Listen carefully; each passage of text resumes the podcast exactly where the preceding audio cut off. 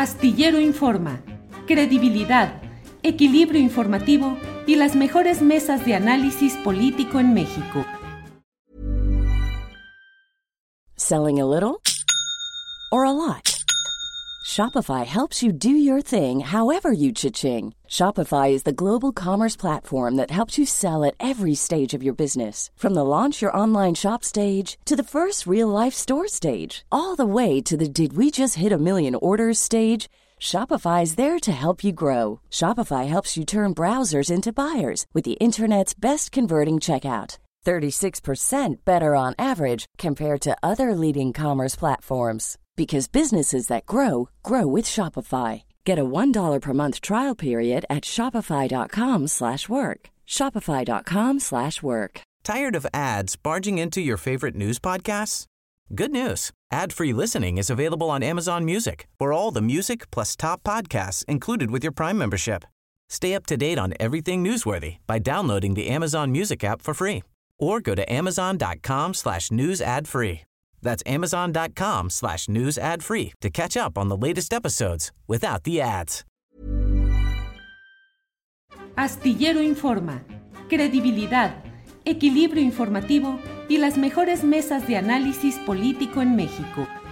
La una de la tarde con un minuto, la una de la tarde con un minuto y ya estamos en Astillero Informa. Muchas gracias por acompañarnos en este esfuerzo diario de lunes a viernes para pasar revista juntos los acontecimientos más interesantes en materia informativa, de análisis, de discusión. Hoy tendremos, eh, como todos los jueves, la mesa de seguridad con Ricardo Ravelo, con Guadalupe Correa Cabrera y con eh, Víctor Ronquillo. Y además le invito a que nos acompañe porque hoy vamos a tener pues una video e información de un tema delicado, duro, pero necesario, como es el relato, la denuncia de hechos del horror carcelario que se vive en Querétaro, como en muchas otras partes del país, pero aquí tenemos el testimonio de una madre que ha vivido pues terribles cosas, ya lo platicaremos. Pero mire, antes de entrar en materia, déjeme hacer un, una pequeña reflexión sobre un tema que me parece que es muy importante. Hoy el presidente de la República en su conferencia mañanera de prensa hizo una serie de consideraciones acerca de lo que significa la, mm, el papel y la orientación que tiene la Universidad Nacional Autónoma de México, la UNAM.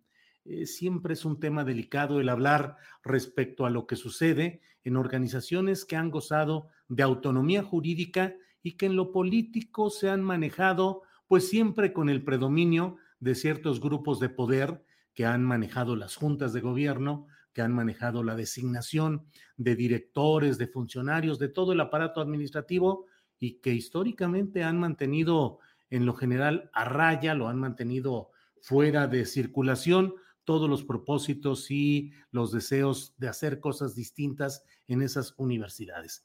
Mire, voy a compartir con usted el video en el que menciona algo de lo que hablaremos enseguida, porque tendremos la entrevista con Gustavo de Hoyos, eh, ex dirigente empresarial y que ahora promueve esta eh, coalición de partidos para presentar una candidatura presidencial única. Pero también aquí habla el presidente López Obrador del tema de la UNAM. Escuchemos.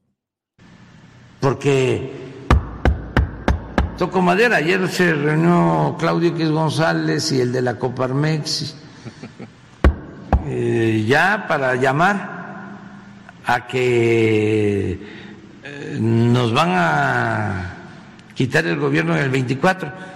Ya vamos de gane porque antes decía, decían que nos iban a ganar en el, la revocación del mandato el año próximo, pero ya se arrepintieron. Este, ahora va a ser hasta el 24. Pero bueno, imagínense si estos llegan,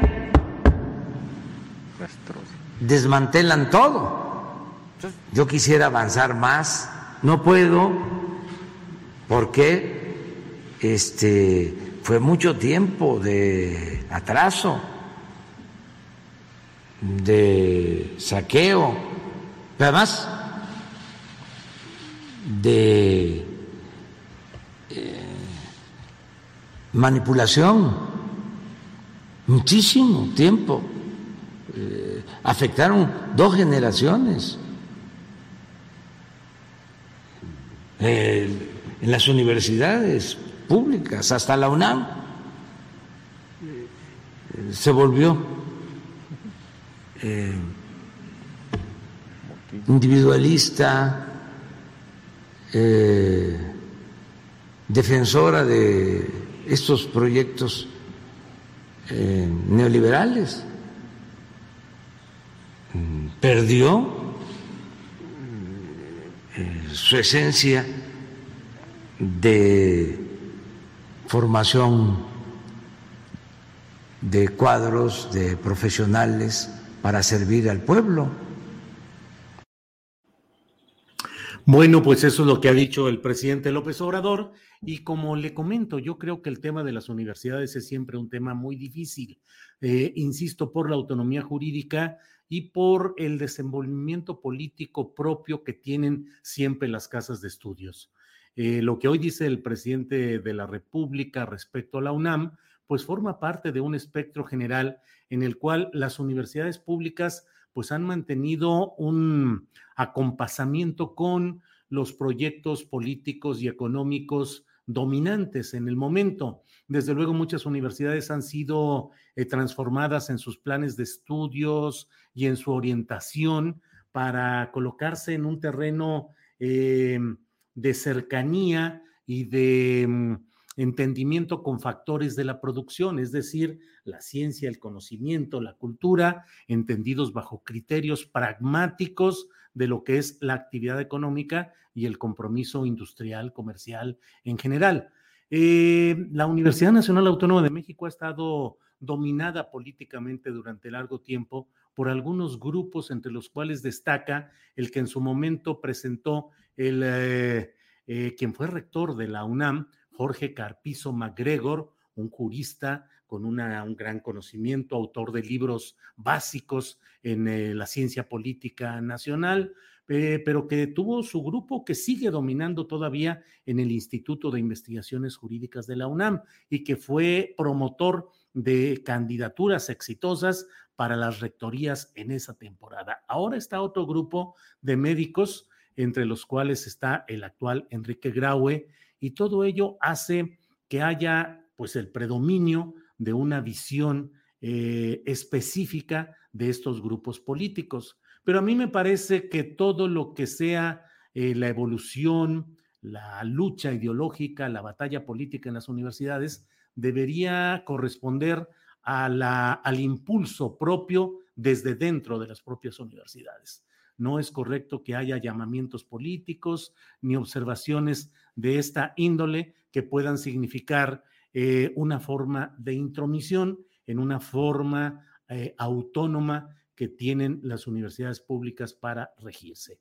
Cierto es que hay mafias políticas enquistadas en muchas universidades. Cierto es que varias de ellas han participado, por ejemplo, directivos de ellas en este esquema de saqueo de la riqueza nacional denominado eh, la estafa maestra. Mm, basta ver casos como el de la Universidad de Tamaulipas, el de la Universidad de Tlaxcala, la Universidad de Guadalajara con el jefe político Raúl Padilla, la de Colima con el jefe priista que fue gobernador del estado, Fernando Moreno Peña. Y, como ello podemos pasar revista a muchos lugares donde grupos políticos, el de Hidalgo con el grupo de Sosa Castelán, Gerardo Sosa Castelán. En fin, yo creo que todo esto obedece a una necesaria evolución, discusión política que tiene que encontrar en sus propias fuerzas internas el deseo de conservar lo que están haciendo o de impulsar hacia más adelante. Toda lucha universitaria debe tener dentro de sus parámetros lo que implica la participación de sus estudiantes, de sus directivos, de los maestros, de la comunidad en general y bueno, lo que hoy hace el presidente de la República, Andrés Manuel López Obrador, es una observación que corresponde a su visión personal, pero creo que sí hace un ruido innecesario en lo que es el respeto a la institución de la Universidad Nacional Autónoma de México, cuya estructura interna y cuya orientación, como he dicho, es probable que no compartamos en un espacio como este, pero aquí es la opinión personal de quien les está hablando el presidente de la República tiene que cuidar para que no se convierta esto en un agitar avisperos sin que haya los resultados políticos viables, los importantes, los necesarios en todo esto. Bueno, eh, mire usted lo que son las cosas. Estamos aún a 10 minutos de haber iniciado nuestro programa y ya está desmonetizado. Ya lo preveíamos porque, bueno, los temas que manejamos suelen generar este tipo de reacciones, pero ya YouTube nos avisa que ya estamos desmonetizados. Bueno, dentro de nuestra programación de este día está con nosotros Gustavo de Hoyos, quien fue dirigente de la Confederación Patronal de la República Mexicana y es ahora uno de los directivos de lo que es esta organización Sí por México que acaba de anunciar el intento o la convocatoria para que haya una candidatura presidencial única de opositores al obradorismo en 2024. Gustavo, buenas tardes. Eh, ¿Qué tal, Julio? Qué gusto saludarte y desde luego muy agradecido poder dialogar contigo y con tu audiencia. Al contrario, Gustavo, con mucho interés porque, bueno, ha llamado mucho la atención la convocatoria o el anuncio que han hecho recientemente. Yo acabo de escribir en la columna astillero en la jornada, Gustavo, y me llamó la atención que los, eh, al menos escénicamente, en la figura, visualmente, son cuatro las personas que están en las fotografías de este anuncio en pro de una candidatura presidencial única para 2024. Eh, tú como exdirigente empresarial, eh, Claudio X González, que es también un hombre de estirpe empresarial, eh, Argelia Núñez, que fue dirigente de Coparmex en La Laguna, y la señora Beatriz Pajés, que es empresaria periodística. Un tono absolutamente empresarial, Gustavo. No, Julio, a ver, en Sí por México, que por cierto ayer cumplió eh, un año de haber eh, iniciado eh, con este planteamiento una agenda ciudadana, tienen participación personas de distinta extracción. a mí me parece que los que estuvimos el día de ayer, es la primera vez que nos toca participar específicamente a Claudio y a quien te habla, representamos a algunos de los miles de personas que están participando y, desde luego que siempre se puede pensar en una integración diversa, en una extracción eh, diferente. Eh, nosotros pensamos que en el evento de ayer eh, era importante tener el posicionamiento de los temas que abordamos. Me concentraría más en la sustancia que en los mensajeros, por decirlo de alguna manera. Y si me permites con ello, quisiera platicar con tu audiencia sobre los cinco temas fundamentales que ocuparon el anuncio del día de ayer. Gustavo, nada más para no dejar este tema, ¿tienen también participación de grupos organizados de trabajadores, de campesinos, por ejemplo?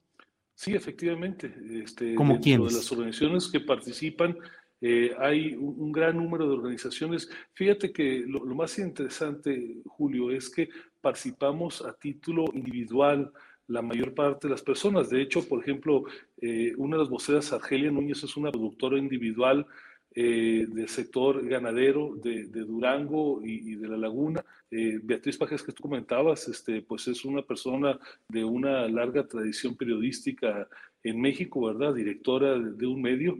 Este, Claudio González, por más que se diga con frecuencia, no es empresario, es un activista social de toda una vida. Este, y en mi caso, pues yo he combinado el activismo social con la representación empresarial y el ejercicio profesional. Entonces yo creo que, pues como es este país, un sol con diferentes perfiles, eh, mujeres y hombres, y que a final de cuentas hemos coincidido en un proyecto como este. Sí, perfecto, Gustavo. Adelante con la exposición que nos ibas a hacer de los puntos que proponen.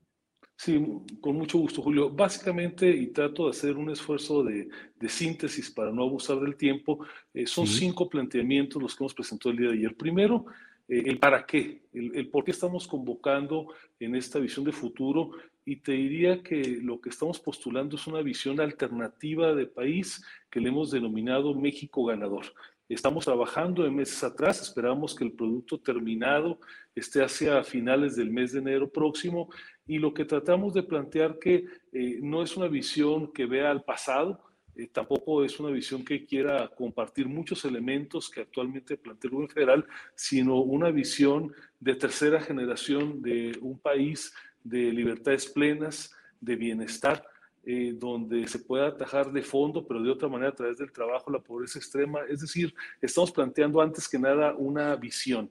Eh, por otro lado, decirte que... Si me permites, en, cada punto, si me permites ahí preguntar, bueno, una visión de futuro con todo este contenido que dices, pero con los priistas, los panistas y los perredistas, que han sido los culpables de ese pasado que se pretende superar. Eh, nosotros somos una organización ciudadana quienes ayer estábamos presentes, no militamos en ningún partido político y hace un año, Julio, hicimos un planteamiento a todos los partidos políticos, incluido a Morena, incluido el Partido Verde, incluido al PT, de los 10 partidos políticos en ese momento con registro, ahora son menos, eh, fueron cuatro partidos los que manifestaron su interés en dialogar en torno a esta agenda. A, a, todos ellos, incluso a los que no la aceptaron, el mismo día se les presentó el mismo documento y fueron tres de ellos los que decidieron acompañar la agenda ciudadana. Desde luego que hay muchas cosas que debieron de haberse hecho de manera distinta en el pasado. Yo de ninguna manera vengo a ser abogado de los errores que se cometieron, pero me parece que siendo este México un país donde el ejercicio eh, político tiene que pasar por los partidos, tenemos que, digamos, transitar de manera conjunta las organizaciones ciudadanas y las organizaciones partidarias.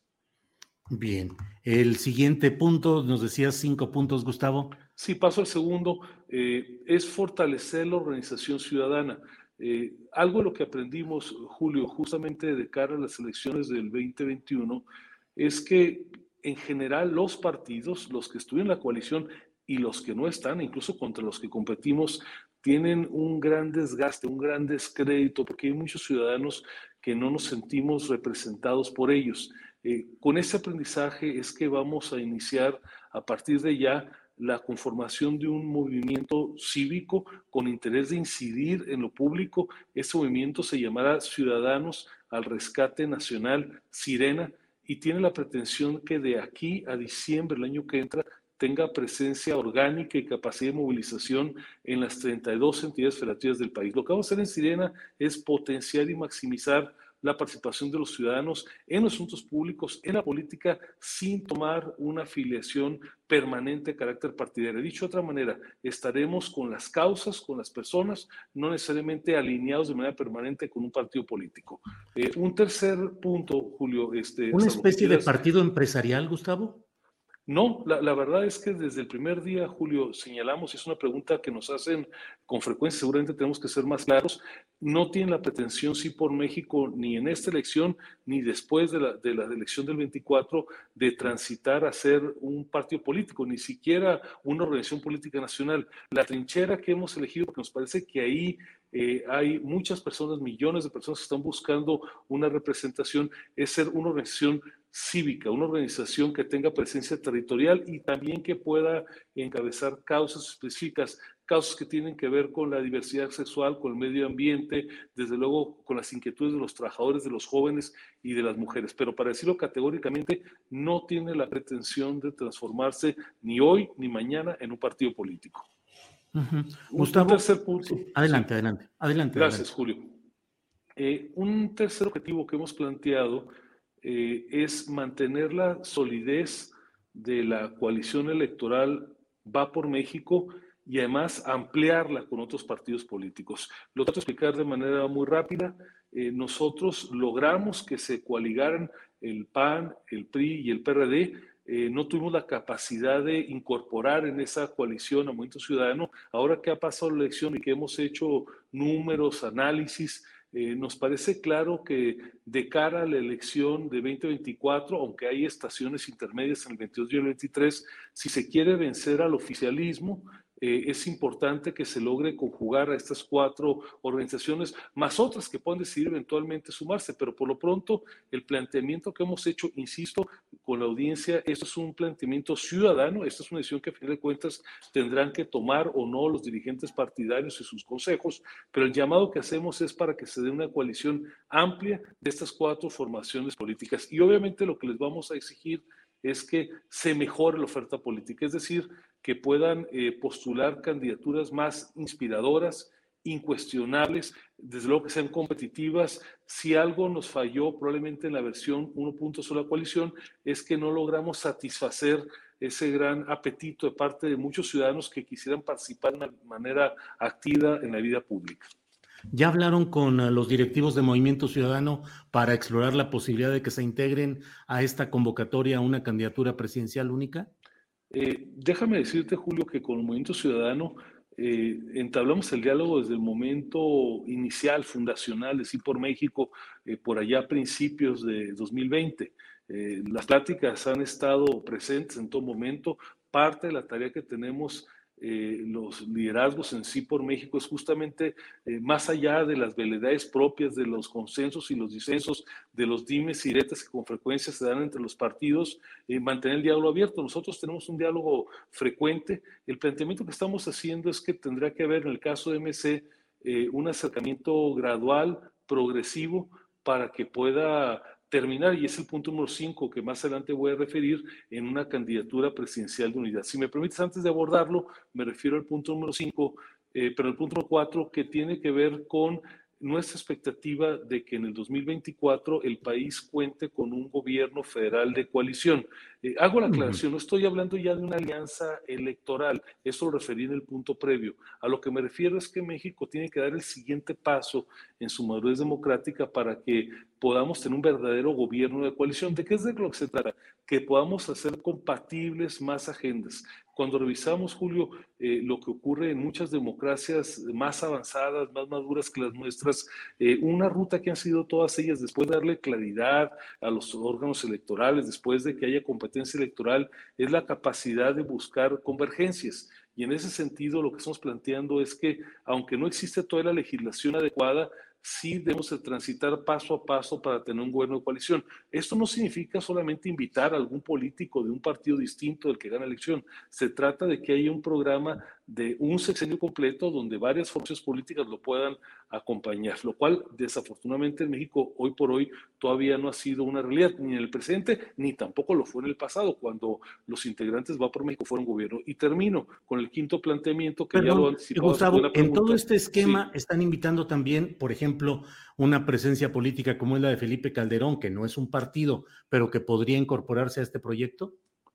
Eh, de hecho, en el momento fundacional, Julio, de, de, Sí por México, eh, tú recordarás eh, que a principios de 2020 estaba en curso la iniciativa para conformarse el partido que impulsaban justamente México Libre. Estuvieron acompañando desde el día uno este proceso conjuntamente con los tres partidos de la coalición, con Movimiento Ciudadano y México Libre. En el momento que el INE, después el Tribunal Electoral, determinó la no viabilidad del registro, dejaron de participar como partido político en formación y bueno, a título individual, desde luego que tienen presencia. De hecho, esta, esta participación derivó en que Margarita Zavala, como tú bien sabes y comparto aquí con la audiencia, fue candidata eh, a una posición nominal que finalmente resultó exitosa. Entonces, claro que sí, tenemos un canal de comunicación abierto, eh, grandes afinidades en muchos temas, disensos en otros. Tú sabes bien que eh, el presidente Calderón ha sido un crítico continuo de la dirigencia panista, sin embargo, en ese tema lo que vale la divisa es la capacidad para encontrar puntos de coincidencia. Disensos, pues siempre están ahí, no es necesario buscarlos. El secreto es cómo lograr superarlos y encontrar consensos. Y termino, si me permites, eh, al menos en esta exposición inicial de mi parte, eh, el objetivo habilitador de todo esto que he venido compartiendo, Julio, es lograr una candidatura presidencial de unidad de toda la oposición que esté oportunamente seleccionada que esté adecuadamente respaldada y que pueda ser suficientemente inspiradora para que se pueda ganar la elección presidencial del 2024. Nosotros estamos eh, convencidos de que el país en el 2024 merece, requiere una alternancia política en la visión de sí por México. Eh, el actuar del actual gobierno, lo digo de manera cuidadosa y respetuosa, ha estado muy apartado de la expectativa que tenían millones de mexicanos y por eso con tiempo estamos haciendo este planteamiento para conformar una candidatura que pueda relevar la visión política que hoy gobierna el país. Gustavo, he escuchado con atención y con cuidado todo lo que dices, pero sí tengo algunas preguntas que me gustaría plantearte. Eh, ¿Por qué todo este planteamiento tan general que se hace y tan elaborado no tiene un aterrizaje en la búsqueda de revocar el mandato del presidente López Obrador? Dicho de otra manera, ¿por qué se rehuye una posibilidad constitucional que permitiría nuclear toda esta oposición que se entiende a partir de los planteamientos que tú haces que puede haber contra la administración del presidente López Obrador? ¿Por qué rehuir la revocación de mandato? Eh, muy buena pregunta, Julio. Mira, déjame plantearlo en dos vertientes.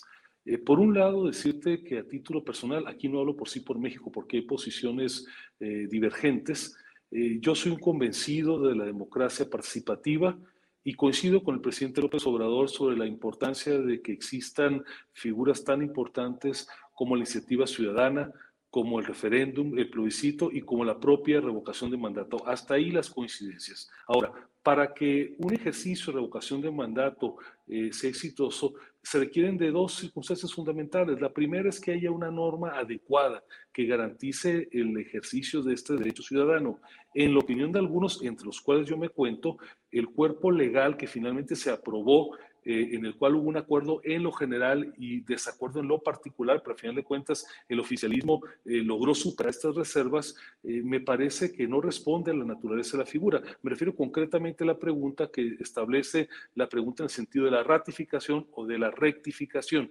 ahí hay un primer disenso y por eso es que nosotros acompañamos y respaldamos la acción de inconstitucionalidad que plantearon los diputados de tres partidos políticos en contra de la ley que se aprobó y que justamente va a tener que resolver los primeros Corte de Justicia. Pero lo más importante, Julio, un criterio de manera eh, claramente pragmática. A ver, la revocación de mandato existe para cuando los que no se sienten satisfechos con la gestión de un gobierno, una corriente política, puedan promover la cesación legal constitucional del encargo.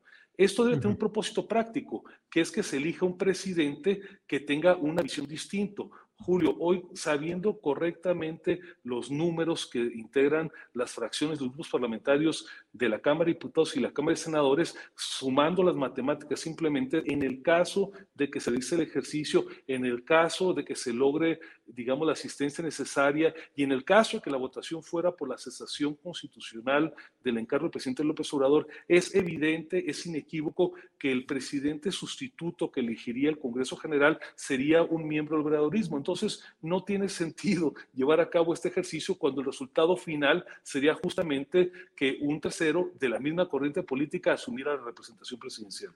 ¿Eso democráticamente es válido? Desde luego es válido. A ver, el ejercicio... ¿Se, ¿Se está yendo el sonido? ¿Se está yendo el sonido, Gustavo? ¿Algún problema? Mm, las baterías de tu audífono. perdón, perdón, entró por ahí una llamada que bloqueó la ah, disculpa a la audiencia. No, te decía, es democrática finalmente, sí.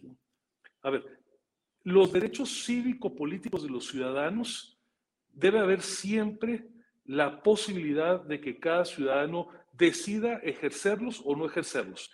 Eh, Julio Astillero se puede postular en el 2022 o 2023 como candidato, sí, pero no está obligado a postularse. Igual los ciudadanos y particularmente los opositores, quienes no están de acuerdo con el ejercicio del gobierno, deben tener el derecho de sí pedir la revocación del mandato o de no solicitarla. En este caso, las personas que como yo nos encontramos en disgusto, eh, que no compartimos la corriente política del presidente, tenemos el derecho inequívoco ciudadano de pedir la revocación si nos parece que hay condiciones políticas para lograrlo o no pedirla. Es tan sencillo como eso. Nadie puede obligar a un ciudadano a que ejerza necesariamente esa atribución. Y es el caso. Gustavo, pero entonces reconoces que democráticamente eh, López Obrador, su partido, su gobierno, tienen la mayoría eh, de voluntades a favor en este momento en México. Yo lo que reconozco es que el oficialismo tiene la mayoría de las curules en la Cámara de Diputados y en la Cámara de Senadores, que conforme a, esa, conforme a esa representación, que es una representación legítima, nadie en ningún momento la ha puesto en duda, no hay un incentivo para que se pueda promover la revocación de mandato, Julio, porque el equivalente, el resultado final de toda la ruta, en el caso, insisto, que prosperase la revocación, sería el nombramiento de un presidente sustituto proveniente de la misma visión política. Entonces, es inoficioso intentarlo pero no hay un incentivo, dices, es decir, no hay ese presidente autoritario, dictatorial que está hundiendo al país y que provocaría una ebullición social en su contra.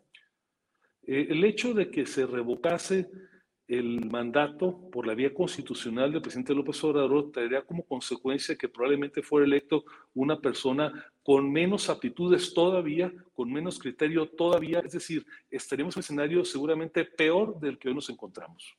Pero entonces, ¿para qué ir a las elecciones de 2024? Puede ser que se repita el mismo escenario ah, y no tiene sentido ir eh, porque va a quedar también eh, una gente de la misma corriente. No, lo que pasa, Julio, es que en el 24 estamos en una elección constitucional. En el 24, en la elección, los partidos políticos eh, van a postular en individual o como coaliciones candidatos. Y en ese momento me parece que evidentemente hay una oportunidad para que se puedan poner a competir visiones legítimas, proyectos políticos, visiones del país que no necesariamente son las mismas. Es la contrastación lo que hace la democracia. En este momento, déjame decirlo con toda claridad, Julio, aún en el supuesto de que las oposiciones decidieran ir a la revocación de mandato, el fin último que se buscaría, que sería el cambio de rumbo del gobierno, en este momento, por la composición parlamentaria, no se podría conseguir. Gustavo, pues te agradezco mucho la posibilidad de platicar y cierro solo preguntándote si ya tienen la lista de precandidatos a esa postulación unitaria 2024, Gustavo. No, Julio, para nuestra visión no, es el tiempo de hacer listas ni candidatos ni cocholatas para citar el clásico. Nosotros estamos eh, ahora concentrados en la construcción de la visión, en tratar de fortalecer la coalición y seguramente llegará el momento que no es ahora para empezar a pensar ya en las personas. Gustavo, te agradezco mucho la posibilidad de platicar sobre este tema interesante y que obviamente nos va a dar materia para seguir hablando más adelante. Gracias, Gustavo. Yo soy el agradecido, muchas gracias, saludos a la audiencia. Gracias, hasta luego. Ha sido Gustavo de Hoyos Walter, él es eh, eh, directivo, personaje relevante, vocero, lo hizo en estos días, de la propuesta eh, para integrar una candidatura presidencial única frente al obradorismo en 2024. Bueno, pues ahí está la información y ahí están los datos de lo que hemos podido platicar con Gustavo de Hoyos. Bueno, mire, ahora vamos a un tema que lo hemos analizado, hemos entrevistado, hemos platicado sobre este tema y decidimos plantearlo hoy a sabiendas, como ya sucedió, de que sería desmonetizado por YouTube, pero es necesario plantearlo. Es un caso de los muchos que suceden en nuestro país, el caso en el cual los horrores carcelarios, la tortura, los maltratos, eh, todo lo que ha sucedido y sucede cotidianamente en todos los lugares. La diferencia es que hay la voz hoy de una señora, de la señora Guadalupe Juárez, eh, que en Querétaro es, conocido, es conocida como Juanita.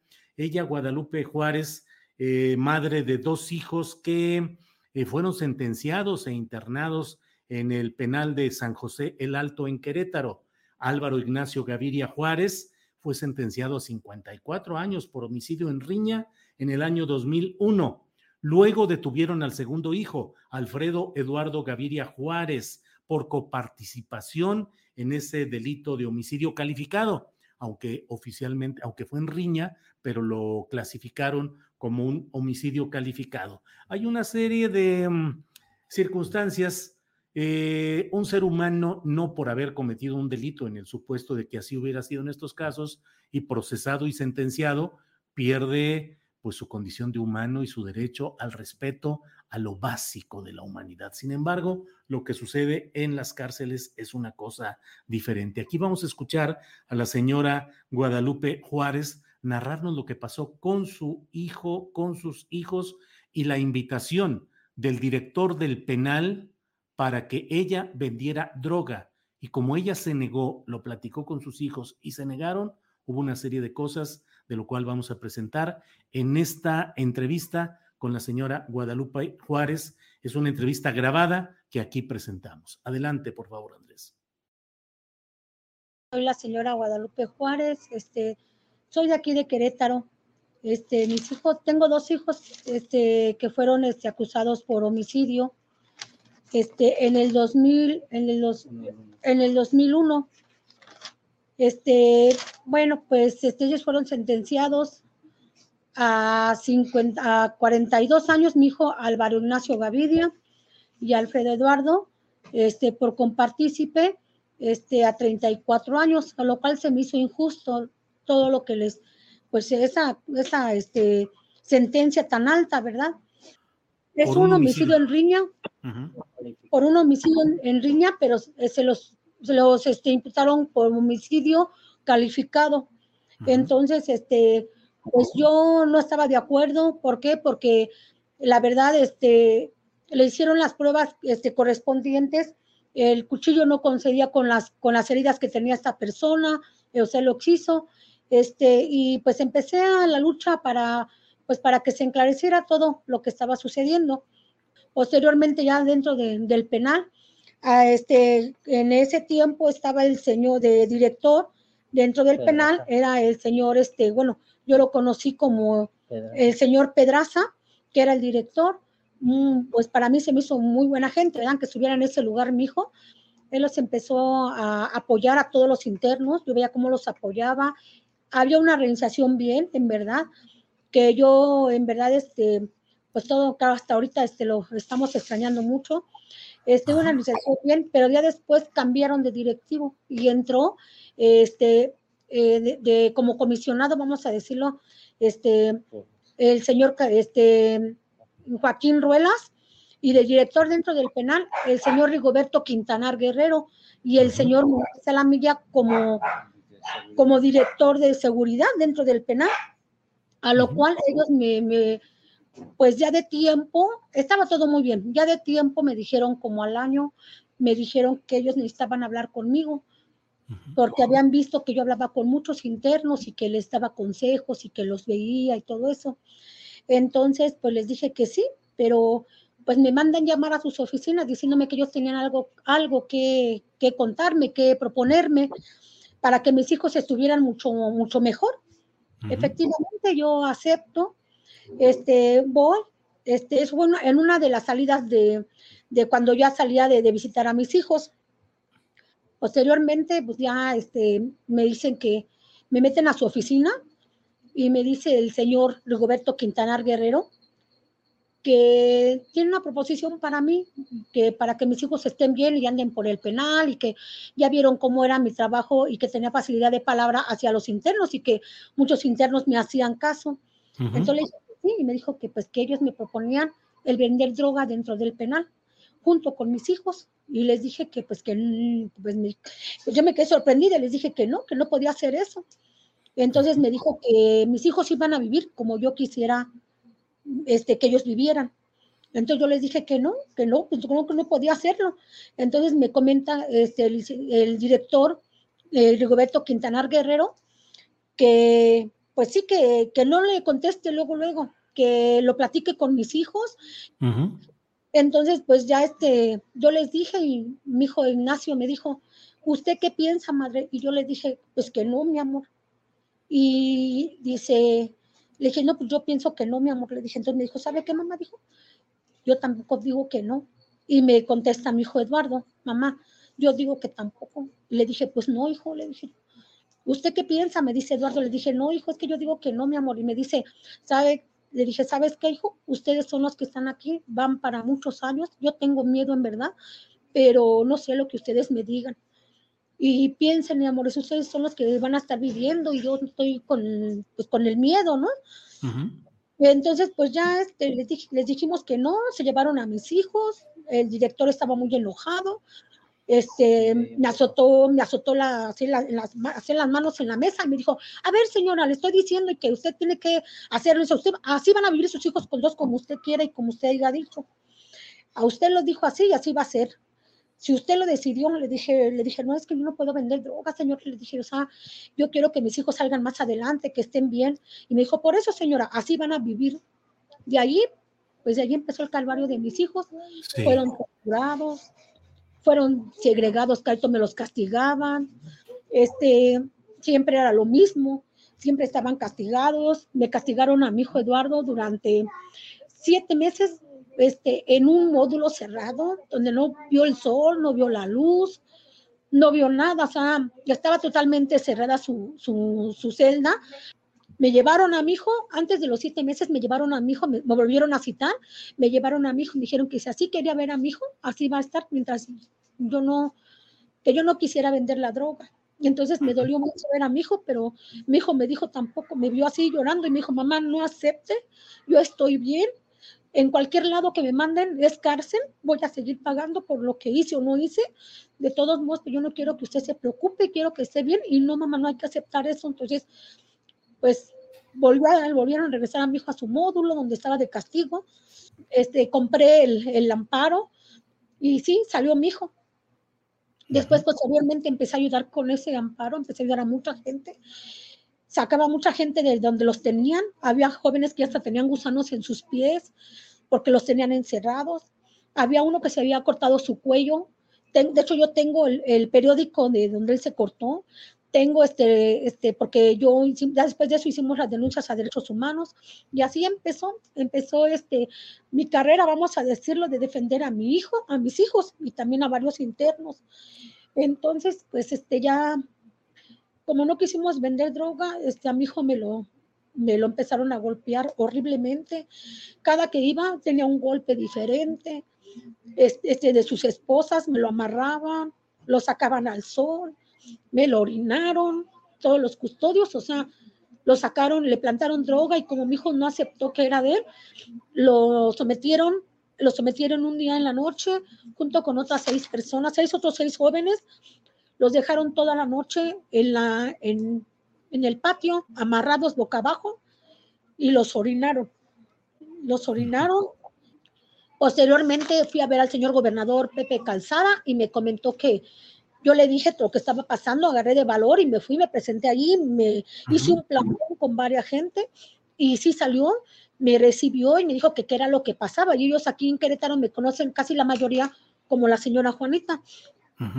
Dijo, ¿qué pasó, Juanita? Le platiqué lo sucedido. Le dije, mire, ah, entonces para eso me mandaron a mi hijo, porque vieron que denunciaba derechos humanos, me sacaron a mi hijo de su módulo y lo mandaron a un, a un módulo que se llama D, el D, le decían el D, donde no había gente ahí. Bueno, sí había como unas cinco personas, lo mandaron ahí y le pusieron, le quitaron la ventanita que tenía esa celda, se la taparon, le pusieron una puerta de fierro donde mi hijo no, no podía ver nada y, y le pasaban la comida por un estrecho de unos, de, de, de lo del tamaño de un ladrillo.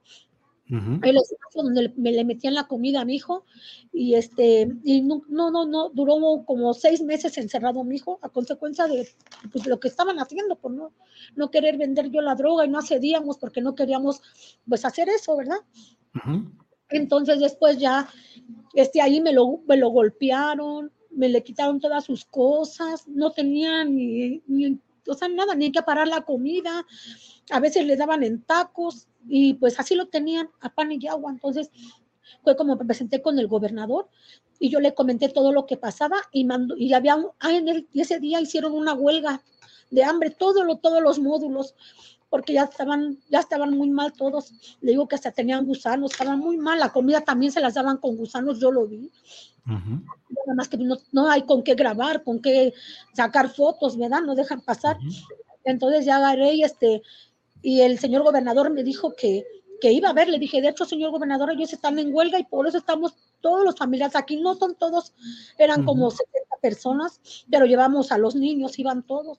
Entonces, yo creo que pues ya entonces este, nos dio este, nos dio el permiso, él mandó toda la gente de ahí, de, de, Secretaría de Gobierno, bueno, de, de Palacio de Gobierno, mandó el secretario de Gobierno, fueron todos los de Derechos Humanos, fueron los de los diputados, o sea, fueron la gente del Congreso, porque se había hecho en grande todo esto. Este, entonces, pues quitaron, él ordenó que se quitaran las puertas que habían puesto de todas las celdas para que los jóvenes tuvieran la luz y que vieran, porque vio que había tortura. Y este permiso de, de, meter una, una grabadora, una televisión para que tuvieran contacto con el exterior, porque yo hice, yo hice un pliego petitorio, bueno, entre todos los familiares y servidora, y porque nos ponían a hacer sentadillas y nos ponían un espejo dentro de nuestro, bueno, este, para ver nuestras partes, que no lleváramos nosotros droga cuando ellas eran los que tenían. Entonces, no hallaban cómo, cómo, cómo este, intimidarme y me empezaron a ponerme ese espejo dentro de, o sea, entre las piernas. Me hacían que hiciera sentadillas y entonces todo eso se lo comenté al gobernador. Entonces, él quitó eso, el, el, el espejo, él quitó las sentadillas nos dio el permiso de meter una, una televisión por celda y una, una este, parrilla para que tuvieran caliente su comida a los jóvenes y cuando pudieran, pues hacer un huevito, porque ahí venden cosas. Él nos dio el permiso de todo eso. Ganamos, ganamos el, el que peleáramos por, es, pues por esos, mm, pues como le dijera, este, pues por esas ayudas que, que ellos necesitaban, ¿no? Como, como humanos ellos tenían derecho a tener eso.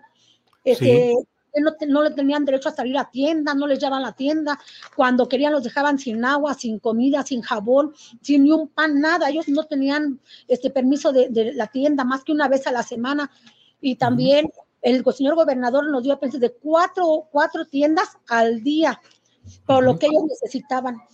Claro, sus dos hijos ahí todavía. Todavía, todavía. Entonces, pues ya este, se pasó todo eso, nos dieron el permiso, seguimos bien, porque estaba el, señor este, gobernador, pero ya ahorita hubo, entonces en ese tiempo estaba, estaba este, el, señor Quintanar este, Guerrero, que fue el de la droga, y posteriormente, pues ahorita vienen las elecciones del señor gobernador, del cambio de, gobernador de, de Pepe Calzada a Pancho Domínguez en, las, en, las, en las campañas, a mí me buscan, me busca la gente de Pancho Domínguez y, este, gente muy allegada a él para decirme que lo apoye en las campañas. Sí. Ya sabía de mi situación, entonces que él podía ayudarme en cuanto estuviera a cargo de, lo, de pues, donde estaba, ¿verdad? Donde estaba. Pancho Domínguez, el panista. Pancho Domínguez, el panista. Pancho Domínguez me dijo que iba a ver el asunto de mis hijos, porque estaba muy grave y que se le hacía una crueldad el que ya haya sido golpeado, pero que si lo ayudábamos, pues él iba a estar dentro de y íbamos a poder hacer algo. Se llega el día cuando, cuando, cuando ya está dentro de, mis hijos han sido cruelmente más, más golpeados. Este, a mi hijo me lo, me lo torturaron, a mi hijo Álvaro Ignacio, este, me lo emplayaron, me lo emplayaron este, todo un día y toda una noche. Yo hago un escrito y se lo doy a Pancho Domínguez, que no me lo recibieron, pero después hablo directamente con su secretario y yo le comento todo lo que yo quería lo que estaba pasando. Y le dije que mi hijo ha sido más torturado de lo cuando estaba antes. Entonces me dice que él, le dije, todo lo que tú me prometiste que ibas a sacar y que los directivos que le habían golpeado tantos internos iban a ser castigados y ahora estaban, iban a ocupar las celdas de los que estaban ahí golpeados a lo cual no cumplió. Yo eso fue el reclamo que le fui a hacer. Bueno, este, entonces me dijo que, que, él, iba, que él iba a ver y que pues que si tenía pruebas, le dije, pruebas, pruebas, todas las que si van a ver a mis hijos, ya hice denuncias a derechos humanos, no ha hecho nada. Tengo testimonios y él dijo que pues que, que iba, iba a ver, que iba a ver hasta ahorita, no ha visto nada, fueron más segregados mis hijos. De la, de la dirección que se había ido, regresa uno de ellos que es Noé Pérez Martínez. Y él, era este, licenciado de jurídico y regresa como director, como, como jefe de seguridad dentro del penal. Me mete a su oficina y me dice, mire, vamos a hablar bien de señora Juanita. Sí, le dije, dígame. ¿Se acuerdan que mi jefe le propuso la otra vez que se subiera al camión? Y yo le dije, ¿cuál camión? Y me dijo, a ver, señora, vamos a hablar bien a los derechos.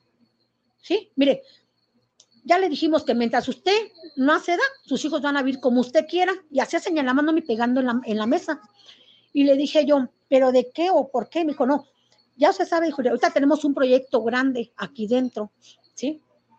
Queremos que usted nos apoye. Espero que en esta ocasión, señor hijo, acceda a lo que le estoy comentando. Mire, sus hijos van a andar donde usted quiera, van a estar bien, van a comer de lo mejor. Y yo le dije, bueno, pero ¿de qué es el proyecto? Me dijo, de lo que le había dicho la otra vez mi jefe. Y le dije que no.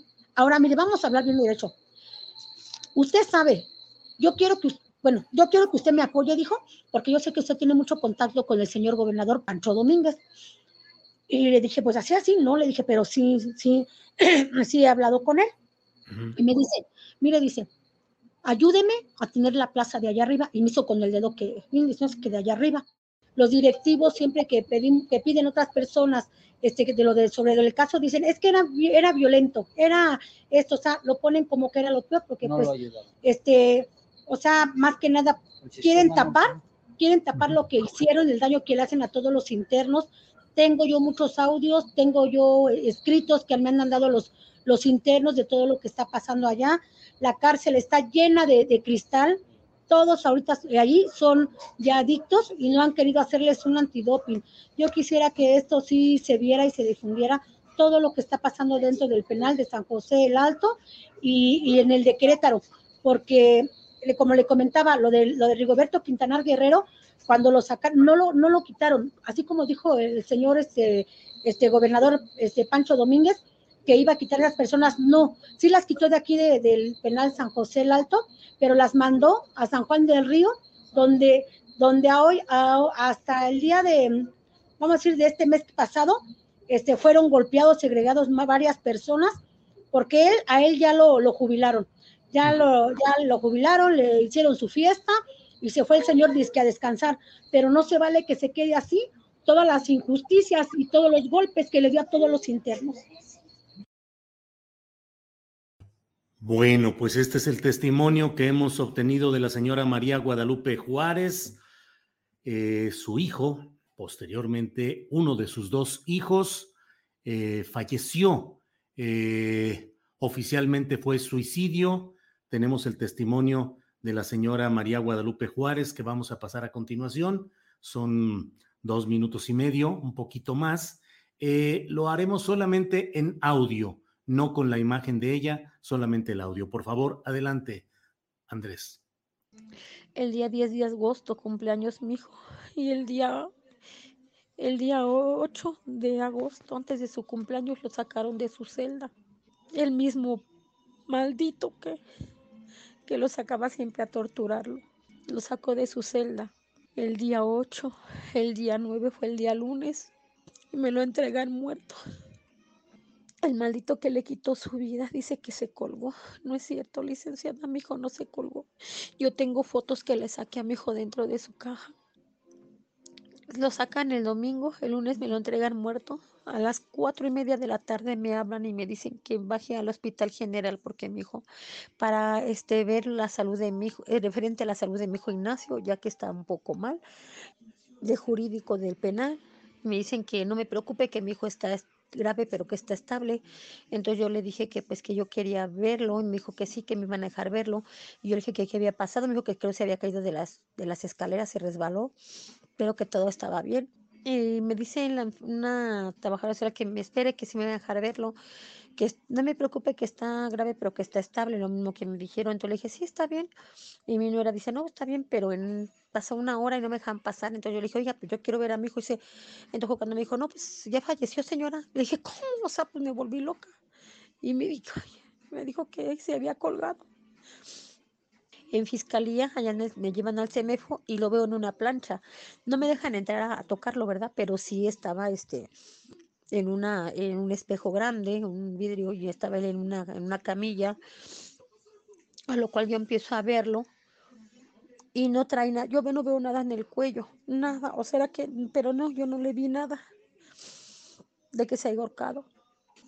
Posteriormente lo veo, lo empiezo a recorrerle su cuerpo con la mirada, veo que trae muchos golpes en las costillas, en el pecho, una bola que se le salía de, su, de sus costillas, como si estuviera rota una costilla.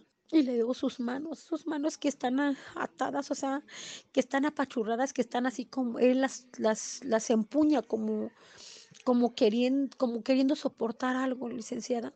Mm, yo le dije a la licenciada, porque le decía a la licenciada de la que ponen de este para apoyar a la víctima, y yo le grito, empiezo a verlo y le grito, mire licenciada, a mi hijo me lo mataron, está golpeado y ella se acerca y lo ve. Y le dije, véalo, está golpeado. Y me dijo, sí señora, ya lo vi.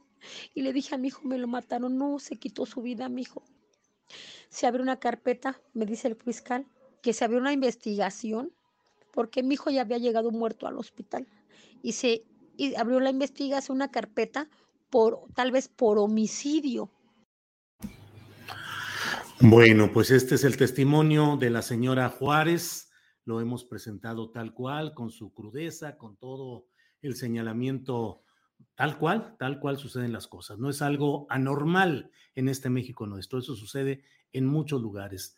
Lo valioso, la valía de este testimonio es que la señora Juárez lo denuncia, lo señala públicamente y eh, este caso lo está llevando la Liga Mexicana en Defensa de los Derechos Humanos, una organización no gubernamental que apoya y ayuda en todo este tipo de casos. Hablé también con eh, el eh, presidente de la Liga Mexicana de Defensa de los Derechos Humanos, Adrián Ramírez, y aquí está el testimonio y contexto que nos da de este caso. Por favor, adelante.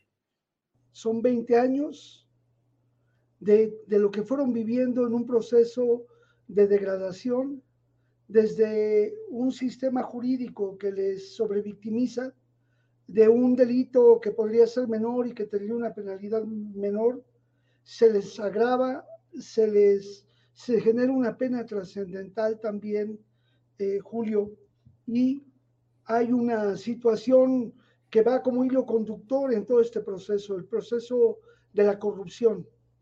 De nosotros hemos hablado mucho del narcoestado policíaco militar, de que antes se pensaba que había una infiltración de los grupos delincuenciales que influían sobre autoridades o las corrompían.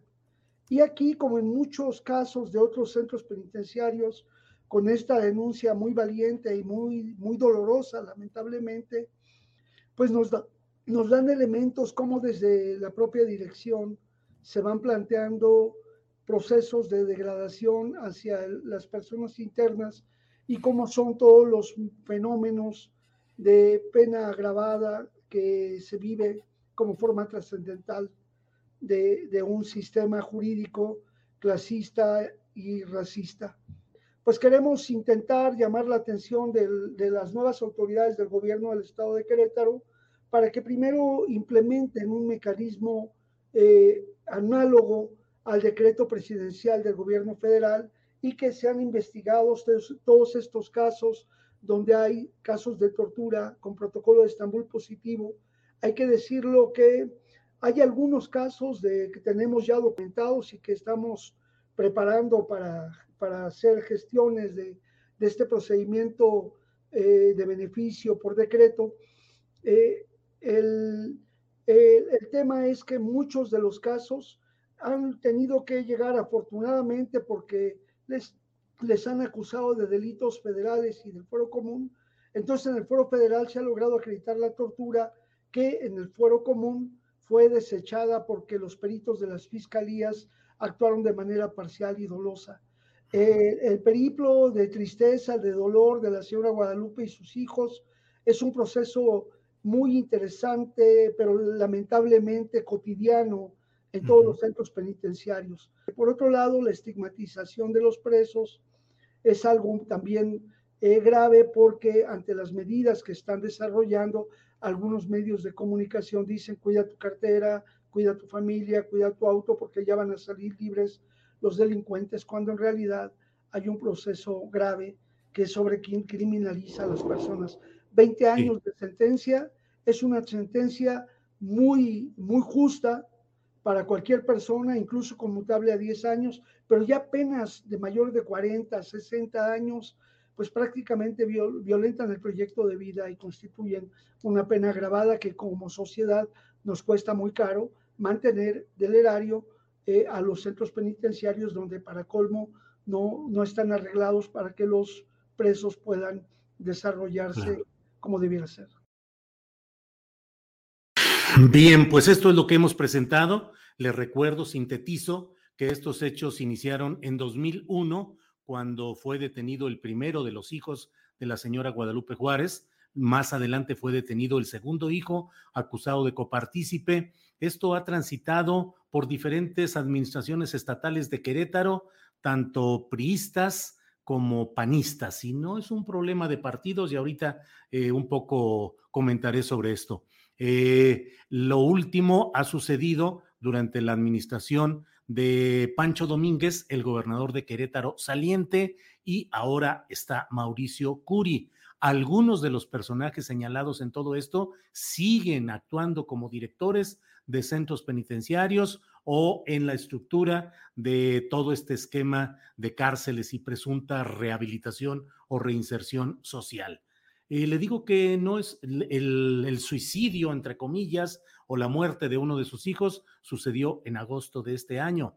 Ha habido algunas protestas menores con poca difusión mediática, ha habido algunas mantas que han colocado los eh, internos afuera señalando, solicitando la intervención incluso del propio presidente de la República, Andrés Manuel López Obrador, y es algo que, bueno, eh, sucede cotidianamente.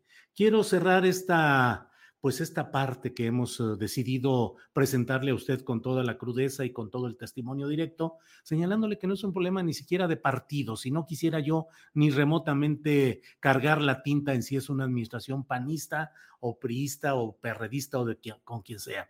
Es un sistema y no es el problema, como por desgracia leo algunos comentarios en el chat, de que dicen, pues, ¿qué esperaban? Pues era un criminal, le quitó la vida a otros. Sí, desde luego, nadie está en este momento señalando la inocencia o tratando de atenuar ese tipo de hechos delictivos, pero es un sistema el que va degradando la estancia de seres humanos en ese tipo de instituciones. Mientras tanto, vemos, pues ya lo sabe usted, a Emilio Lozoya disfrutando de su pato a la Pekín en restaurante oriental de lujo. Vemos a eh, Rosario Robles también en un proceso en el cual está presa, pero por una acusación menor, conforme a todo lo que se hubo de robo a la nación con la tal estafa maestra. Y ya dentro de poco ya está todo preparándose para que pronto salga en libertad Javier Duarte de Ochoa, el exgobernador de Veracruz, tranquilito luego de haber sido procesado y sentenciado por delitos menores que le van a permitir salir pues ya dentro de meses o un par de años, pero ya San se acabó no concentremos nuestro enojo y nuestra insatisfacción sociales en los eh, internos, en los reclusos, en quienes son víctimas finalmente de un sistema que propicia toda esta injusticia y toda esta eh, deshumanización y que no ofrece ni remotamente una alternativa de reinserción social, sino que las cárceles son centros de tortura, de venta de drogas controlada por los propios directivos y un centro de un salvajismo que caracteriza a nuestros tiempos y a nuestra sociedad. En fin, bueno, pues esto es eh, lo que he querido comentarles. Vamos con un pequeñito eh, promo, Andrés, y regresamos con la mesa de seguridad, que ya están todos los compañeros listos para entrar enseguida. Por favor, Andrés.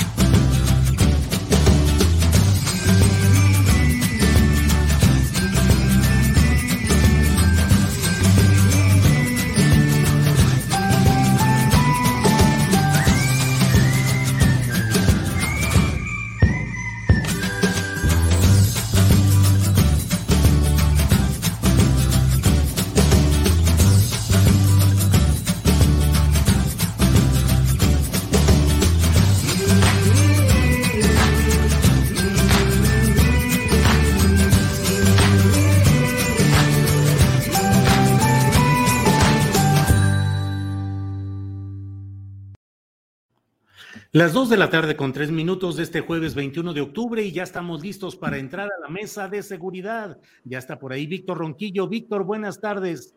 Hola, buenas tardes. Pues saludo a ti, al público, a Ricardo y a Guadalupe con mucho, con mucho gusto. ¿Qué tal? Gracias, Víctor. Guadalupe Correa Cabrera, buenas tardes.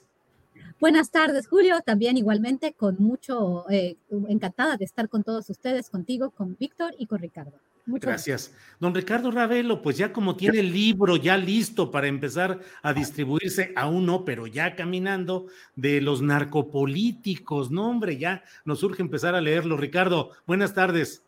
Buenas tardes, Julio. Eh, saludo aquí a, Guadalupe, a, Víctor, al público. Sí, ya en, en, breve, ya casi está en, la, en las librerías.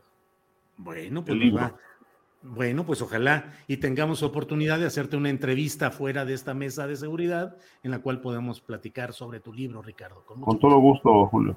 El día que Gracias, Ricardo. Gracias. Guadalupe Correa Cabrera, que muchos temas tenemos en esta ocasión, pero hay uno que mm, no sabemos qué tantas implicaciones pueda tener, que es el tema de Iván Reyes Arzate, que se declara culpable en un juzgado de Nueva York. Mucho se dice que esto va a ser eh, un ingrediente más en contra de Genaro García Luna, dado que Reyes Arzate era de su círculo eh, personal más íntimo. Eh, los hechos abarcan, desde luego, los hechos por los cuales vi que estaba señalándolos ahí eran de 2016 durante la administración de Peña Nieto, pero también con referencia a lo sucedido años atrás. ¿Cómo ves este tema, Guadalupe, por favor? A mí me parece un tema de gran importancia y más bien vinculado a, una cuestión más importante. Eh, Iván Reyes Arzate, eh, obviamente, era un, eh, era un hombre de García Luna. Y obviamente se va a utilizar esto para el juicio, supuestamente, yo creo que nunca va a suceder, y vamos a hablar de eso también. Sí. Eh, y a quién le conviene que no suceda y por qué pareciera ser que se están poniendo, si ya tienen tantas pruebas, si lo arrestaron hace varios años ya, porque ya, puedo decir ya varios años, y se sigue eh, pues prolongando, el juicio se va a seguir prolongando hasta 2022, a mí me llama mucho la atención. ¿Y por qué solamente unos días antes, una semana antes de que iba a comenzar ahora sí, propiamente el juicio de Genaro García Luna, pues tenemos esta declaración de uno de los hombres de Genaro García Luna por la, eh, por se declarándose culpable, sí, del, del apoyo y del, de, que compartió información y que recibió eh, dinero para, para darle eh, a, una organización que trabajaba de la mano, no solamente con el cártel de Sinaloa, sino con otras organizaciones criminales, darles información y recibir dinero por parte de ellos. ¿Qué significa esto? Esto podría leerse como ponerle todavía más presión al tema de Genaro García Luna, pero no estoy segura que esto, como se dice en la opinión pública, nos vaya a traer eh, una culpabilidad del presidente, que seguramente sabía lo que hacía su mano derecha y su mano derecha sabía lo que hacía sus manos eh, que trabajaban con él, ¿no? Digamos, eh, Luis Cárdenas Palomino, eh, Iván Reyes Alzate y toda una serie de personajes que ya hemos platicado varias veces acerca, de, acerca de ellos, ¿no? Que, que han tenido relación con la delincuencia organizada. A mí me llama mucho la atención también el hecho de que estas personas hayan trabajado no, no me llama la atención que hayan trabajado en operaciones antinarcóticos, porque a lo largo de la historia, aquellos que han trabajado en operaciones antinarcóticos, tanto por parte de las Fuerzas Armadas como por parte de las policías, de la Policía Judicial en, particular, tenemos muchos casos, pues han terminado colaborando con las organizaciones a las cuales dicen proteger. Lo que me llama la atención es la cercanía con los Estados Unidos, la cercanía con la cual eh, participó Reyes Arzate eh, con las autoridades estadounidenses que inclusive, y esto es algo central, puso aparentemente a las autoridades estadounidenses en riesgo, a, personas que trabajaban como, como informantes, como, como, como, o sea, colaboraban en esa estructura, ¿no? Y de, pronto, este, los estadounidenses dicen, ah, yo trabajé con ellos de manera tan cercana como trabajé con Genaro García Luna y hasta ahorita me doy cuenta. Y ahora, eh, antes, es que esto es muy importante, unos días antes, una semana antes de que empezara el, juicio de García Luna como para hacerle manita de puerco, ahora sí, no, ahora queremos colaborar o no García Luna. ¿Qué es lo que Estados Unidos no quiere que se sepa? ¿O qué es lo que Estados Unidos quiere negociar con García Luna? Porque a mí esto es lo que me parece. Yo creo que también muchas veces, como dice Víctor, eh, estamos ahorita sin saber información, estamos, estamos queriendo pues eh, establecer algunas hipótesis porque no tenemos la información eh, este, completa, ¿verdad? Estamos planteando hipótesis en realidad. Pero me llama mucho la atención eh, eh, esto, los tiempos y el hecho de que también se plantee al mismo tiempo por parte de las autoridades estadounidenses del Departamento de Justicia que para seguir acumulando pruebas que supuestamente ya tienen demasiadas, que prueban la culpabilidad, que han tenido mucho tiempo porque la pandemia les ayudó a, a extender un poco más este juicio, pues todavía estén pidiendo más tiempo y estén pidiendo que este juicio se vaya a 2022. Lo interesante es que no es lo interesante no es que eh, Pérez, este, perdón, de que Iván Reyes Arzate estuviera vinculado con una organización criminal, que también es una organización de la que no, por lo menos yo no tenía conocimiento, este, y no tengo conocimiento de cómo funciona esta, esta organización en relación con otras también, eh, que sería como interesante poder hacer una mayor investigación, porque no tenemos mucho conocimiento de cómo operan ahora las nuevas redes de crimen organizado, porque los medios solamente nos, nos, nos presentan al cártel Jalisco Nueva Generación, el cártel de Sinaloa, al Mencho, al, al Mayo, y no, no, no entendemos muy bien, o me da la impresión de que no hemos hecho mucho trabajo y también, obviamente, por la pandemia no hemos hecho mucho trabajo de campo para entender las estructuras, pero que haya trabajado tan de cerca con Estados Unidos y que Estados Unidos en, en un momento en específico esté eh, poniendo los reflectores y se dé este, este, esta declaración de culpabilidad.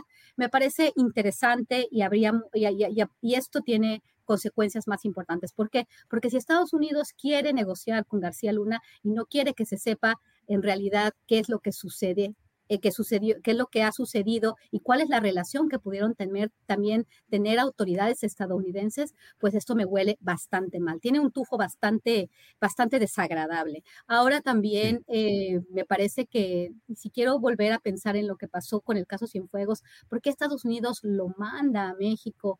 Eh, me parece también interesante, ¿no? no sé qué tanto hubiera sabido Cienfuegos, si es que estuvo vinculado a delincuencia organizada de, y que trabajó de manera también tan cercana con los Estados Unidos y por qué regresa de esta manera como para que ah, se ha soltado y manda la DEA o la, perdón, el Departamento de Justicia una investigación tan mal hecha, ¿no? Estos, estos son, yo creo que son preguntas que, que valdría la pena continuar haciéndonos y no creernos nada más en esta historia tan, tan plana, ¿no?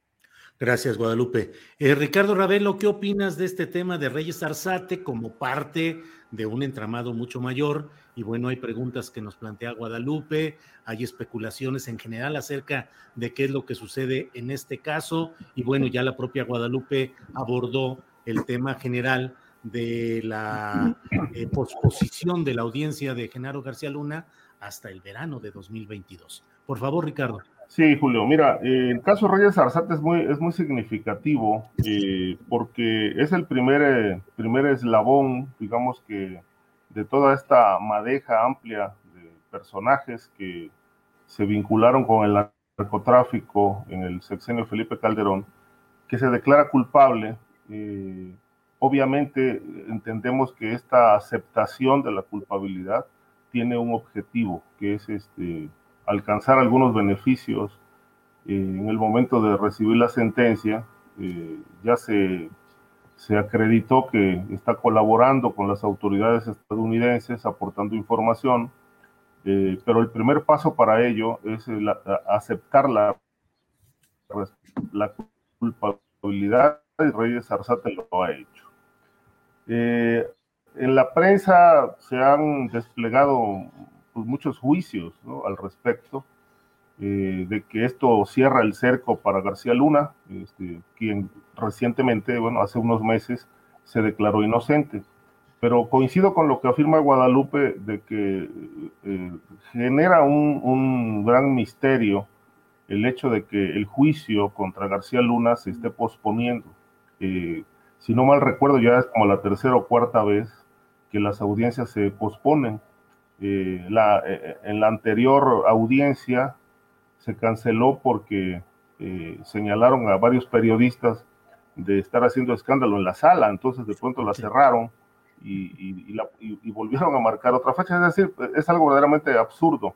El asunto es que, bueno, ahora se va hasta el 2022, pero lo que llama la atención, y, aquí este, retomo un poco lo que dijo Guadalupe, es que si, si el gobierno de Estados Unidos, si las autoridades, perdón, de Estados Unidos dicen tener tanta información que con lo que acreditan que García Luna es, es culpable, pues ¿por qué no lo enjuician? Eh, están pues dando todo el tiempo, las posibilidades de una posible negociación con García Luna eh, y de que esto pueda alcanzar a Felipe Calderón, yo también pongo mis dudas, tengo mis dudas al respecto, porque si alguien sirvió a los intereses de Estados Unidos en todos los sentidos, como presidente de la República fue Felipe Calderón. Eh, por órdenes de Estados Unidos, en México se implementó una guerra contra el crimen. Por órdenes de Estados Unidos adquirieron armas, de ahí el, aquel escándalo de Rápido y Furioso, con aquel, aquellas cantidades enormes de armamento que habrían llegado a manos de los cárteles. Y de todo esto, obviamente, Calderón fue una pieza clave. Eh, hay muchos elementos eh, que han circulado por ahí en el sentido de que el proyecto, el proyecto de apuntalar a Sinaloa eh, viene desde la etapa panista.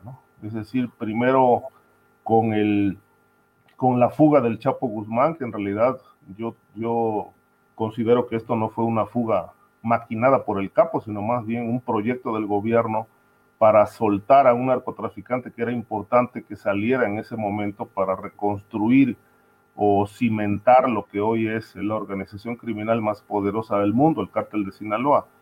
Y hubo testigos que declararon en su momento que el Chapo Guzmán planteó la necesidad de, que se le abriera el camino en el, en el mapa criminal este, atendiendo algunas peticiones que en el gobierno de Fox se cumplieron. Primero que nada, en una reunión muy, muy, muy amplia de varios días que hubo en Monterrey, donde se dieron cita a varios capos, de esto dan cuenta los testigos en el caso del Chapo Guzmán, eh, planearon la necesidad de que el gobierno este, descabezara al cártel de Sinaloa, terminara con los Carrillo Fuentes, le declarara la guerra a los Zetas a fin de que se abrieran las, los espacios para que Sinaloa se consolidara. Todo esto ocurrió.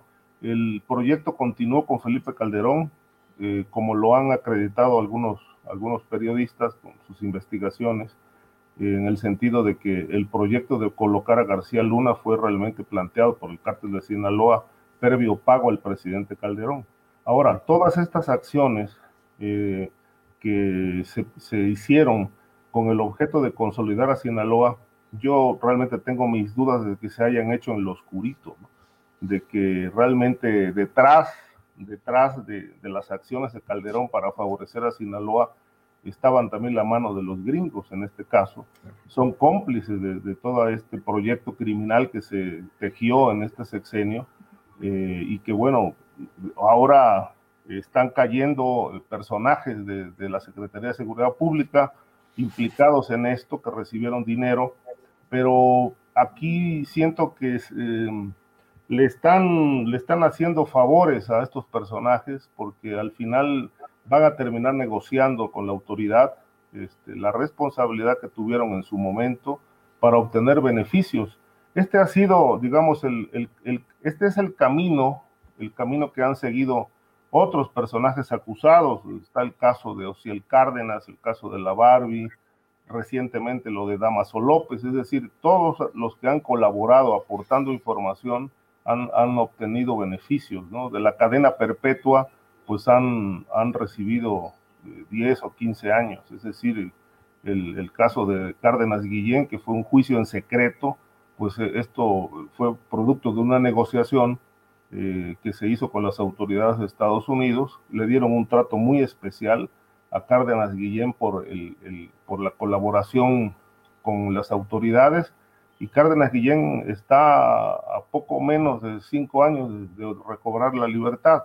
Entonces, es, todos estos casos terminan en, la negociación y yo creo que el de García Luna no va a ser la excepción en esta circunstancia que, se está viviendo en el juicio. Gracias, Ricardo. Víctor Ronquillo, por favor, las palabras clave son Reyes Arzate, pero la verdad es que desatan una serie de análisis, especulaciones, comentarios acerca de qué es lo que está detrás de todo esto. Por favor, tu comentario, Víctor. Sí, tienes toda la razón en que hay todo un, todo una, un tramado muy rico para entender estos procesos, ¿no? Una maraña en que se mezcla el poder criminal y el poder político, ¿no? Yo quisiera señalar lo siguiente, este juez, Brian Cogan, es el mismo que llevó adelante el caso del de, eh, enjuiciamiento al Chapo Guzmán. En ese momento y en ese tiempo decíamos que este caso iba a sentar en el, en el banquillo de, la, de los acusados al aparato de seguridad en México. Y es cierto, es cierto, esto ocurrió y esto desató muchas eh, pues detenciones, capturas posteriores, incluida la de García Luna, y eh, en su momento la actuación de este personaje Iván Reyes Arzate, detenido antes, pero que ahora acepta su, su culpabilidad.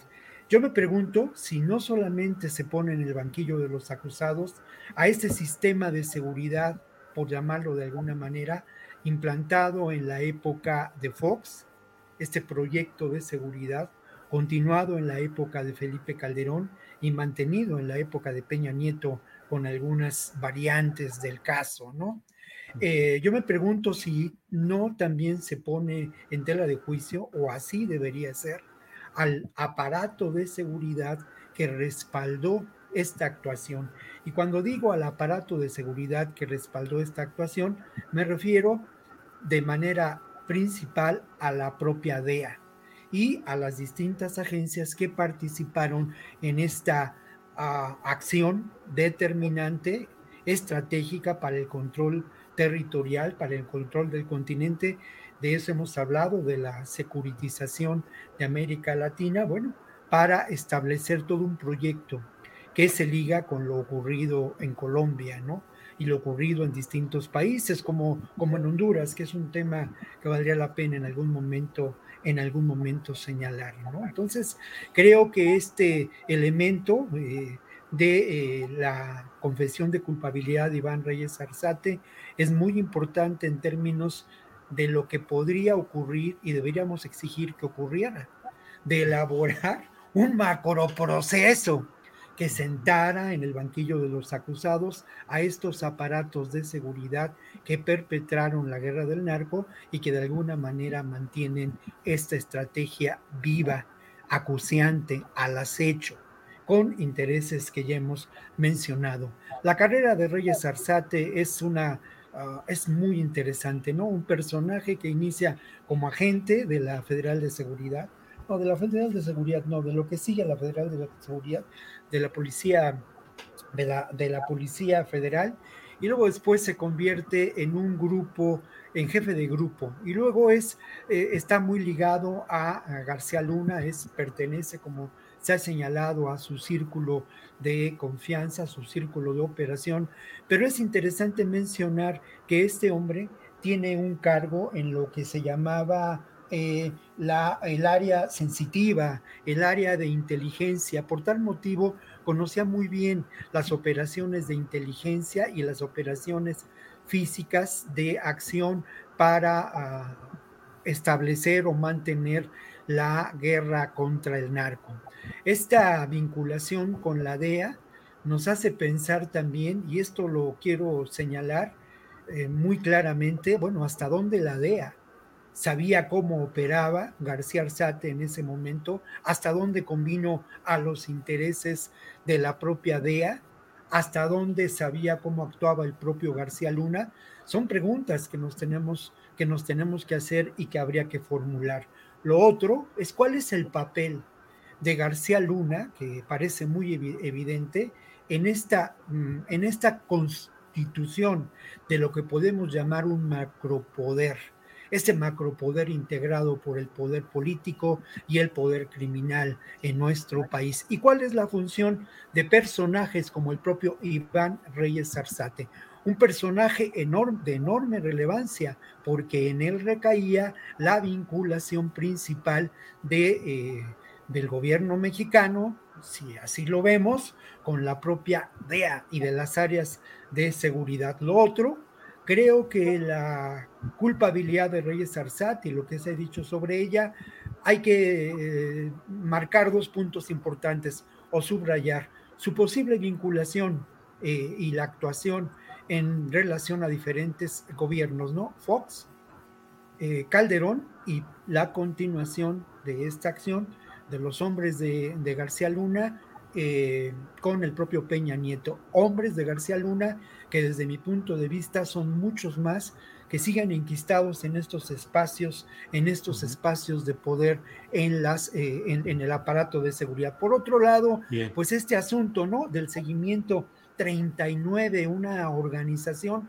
que buscaba, según la declaración del propio Reyes Arzate y la declaración de quienes, de los agentes de la DEA, uno de ellos que intervino en este, en este juicio o en este proceso, señalando que esta organización buscaba la integración de diferentes organizaciones criminales en México, algo que resulta sorprendente, por lo menos para mí, no es propiamente este, mi tema, la vinculación con la información que ofrece la DEA, pero creo que resulta sorprendente porque como dice Guadalupe, pues tenemos noticia por primera vez de esta organización Seguimiento 39 y de la vinculación que dice Reyes Arzate haber tenido con su jefe. ¿Quién es el jefe de esta organización Seguimiento 39? Gracias, Víctor Ronquillo. Eh, Guadalupe Correa Cabrera. Otro de los temas que están en estos momentos en la discusión pública es lo relacionado con Rosario Robles, que va a seguir en prisión. Y bueno, la discusión es acerca de si esta prisión preventiva justificada realmente está justificada, si es una venganza política, eh, si debieron tomarse otro tipo de medidas cautelares. Y en el fondo, me parece a mí, Guadalupe, y te pido tu opinión sobre eso, pues el hecho de que pareciera que en el fondo, en el fondo, todo lo relacionado con la estafa maestra no está siendo procesalmente eh, llevado a un camino pleno de búsqueda de justicia, es decir, que no se están eh, estableciendo parámetros y acciones judiciales que realmente busquen castigar esto y estamos hoy muy metidos en el asunto de si Rosario Robles sale en libertad o no, cuando en el fondo el problema es que persiste, creo yo, un, grado alto de impunidad en este tema, Guadalupe. Absolutamente. Y no solamente de impunidad, que eso es lo central, sino también de procuración selectiva de la justicia. Esto también es muy importante considerarlo. Creo que el tema de la estafa maestra y todos sus componentes nos da para mucho más y nos da para muchos más responsables. Con esto, de ninguna manera quiero eximir a Rosario Robles de la responsabilidad que le compete, principalmente porque ella estaba ah, encargada de este tipo de, recursos, ¿no? Obviamente creo que Rosario Robles merece un castigo y merece un castigo ejemplar, pero en base a una investigación sólida y a la, eh, a la responsabilidad, no solamente de ella, sino de otros actores. Esto por eso mismo la oposición lo plantea como una cuestión de, pues de una venganza política. Podríamos pensar que lo es por, precisamente porque no se ha eh, avanzado en las investigaciones y en, y en la eh, este, en la integración de un expediente, de una investigación mucho más importante que, que nos dé eh, mayor conocimiento sobre quiénes y cómo sucedieron estas cosas. Por, e, una de las, de las razones por las cuales supuestamente eh, Rosario Robles no, no puede esperar su proceso en libertad es porque pues está la posibilidad de que ella pueda escaparse, ¿no? Pero aquí de nuevo, el tema de la eh, procuración selectiva de la justicia. En el caso de Emilio Lozoya Austin, él ya estaba en, en España, ¿no?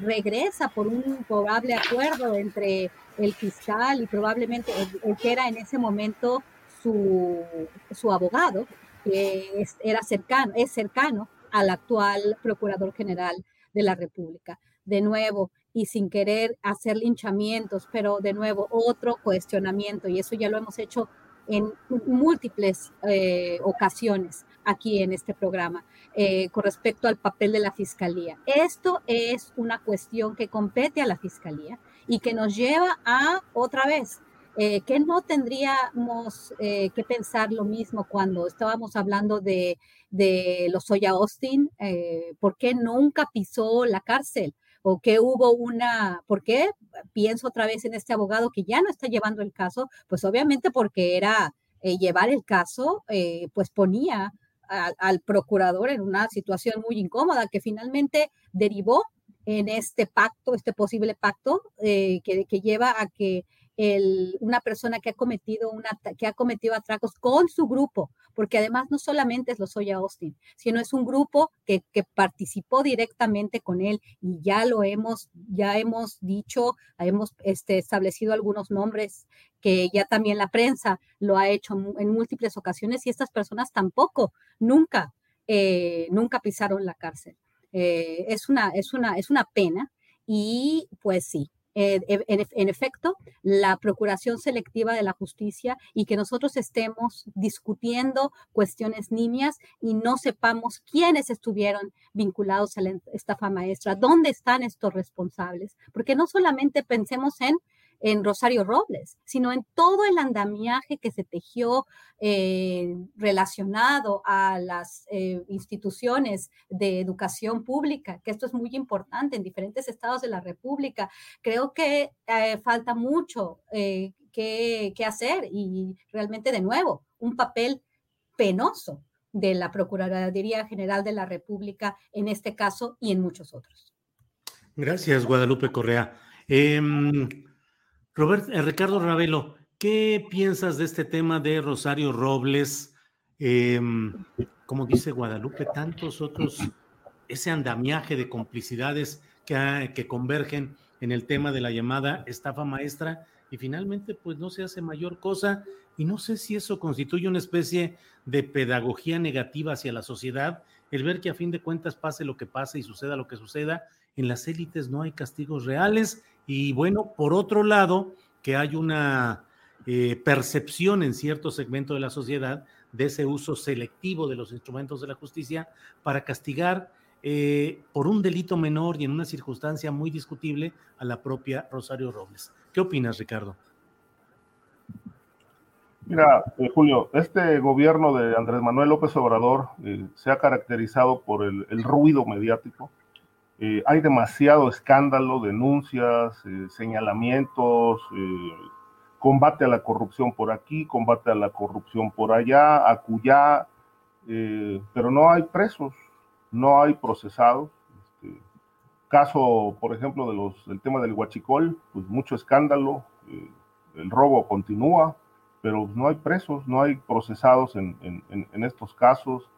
Eh, eh, aquello de limpiar la corrupción barriendo las escaleras de arriba para abajo, pues tampoco se ha cumplido. Es decir, ha sido es un gobierno de, de, mucha denuncia pública, mediática, de juicio popular, un juicio eh, de señalamientos, de acusaciones, pero con una procuraduría que de pronto le faltan garras, le faltan brazos, y le falta una decisión realmente estricta en materia legal para llevar a juicio a los responsables del saqueo eh, de este país que ha ocurrido en, gobiernos anteriores. Ya sabemos cómo terminó el tema del, juicio a los expresidentes, ¿no? En una consulta que finalmente no, no resultó vinculatoria, que era lo que realmente el presidente. Tired of ads barging into your favorite news podcasts? Good news. Ad-free listening is available on Amazon Music for all the music plus top podcasts included with your Prime membership. Stay up to date on everything newsworthy by downloading the Amazon Music app for free or go to amazon.com slash news ad free. That's amazon.com slash news ad free to catch up on the latest episodes without the ads. Hey, I'm Ryan Reynolds. At Mint Mobile, we like to do the opposite of what Big Wireless does. They charge you a lot we charge you a little. So naturally, when they announced they'd be raising their prices due to inflation, we decided to deflate our prices due to not hating you. That's right. We're cutting the price of Mint Unlimited from $30 a month to just $15 a month. Give it a try at mintmobile.com slash switch. $45 upfront for three months plus taxes and fees. Promote for new customers for limited time. Unlimited more than 40 gigabytes per month. Slows. Full terms at mintmobile.com.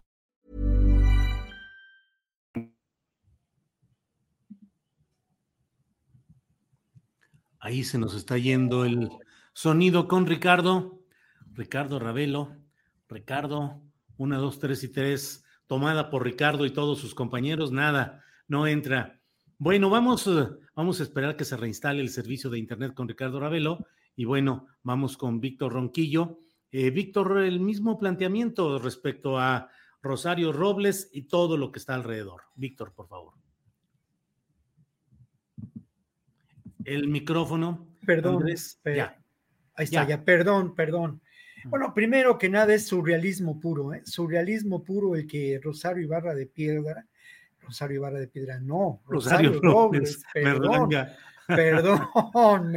me, seguí, me seguí de filo con el Rosario. Bueno, hay de Rosarios a Rosarios. Hay de Rosarios a Rosarios, sí. Un saludo y de veras que al contrario, ¿eh? porque vivos se los llevaron vivos, los queremos, Rosario Ibarra, no, por favor. Bueno, pero decía yo que de veras es de surrealismo puro.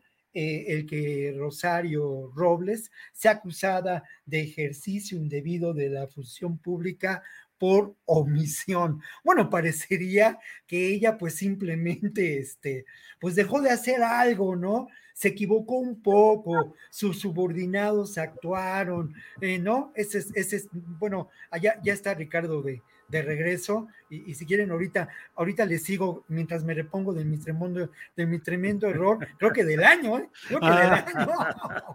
Vamos a hacer una selección de los errores del año. Ahí va a estar Víctor Ronquillo. Ahí está, es bueno, sí, A ver, vamos con Ricardo. Ricardo, estabas eh, en el tema de Rosario Robles, por favor. Rosario, Ricardo, ¿nos escuchas? Ricardo, Ricardo pues... ¿Sí me escuchan? No. Sí, te escuchamos nosotros, adelante. Sí, adelante. Ok. Bueno, entonces eh, decía del asunto de la, del ruido, mucho ruido mediático. En efecto, y en este caso coincido con lo que planteaba Guadalupe, ¿no? Hay 11 eh, dependencias implicadas en la estafa maestra, eh, pero curiosamente nada más la investigación se centró en Rosario Robles y sus colaboradores entonces, pues desde mi punto de vista, evidentemente aquí hay, aquí hay una, una existe la sospecha, eh, si no fundada, por lo menos sí bastante verosímil, de que el caso de Rosario Robles es una venganza del presidente. Y hay antecedentes que así lo, lo podrían demostrar, ¿no? Por ejemplo, el señalamiento de, de Carlos Ahumada, en el sentido de que Rosario Robles fue una pieza importante en el tema de aquellos videos donde colaboradores del el presidente cuando era jefe de gobierno de la Ciudad de México aparecen eh, vinculados a una red de corrupción.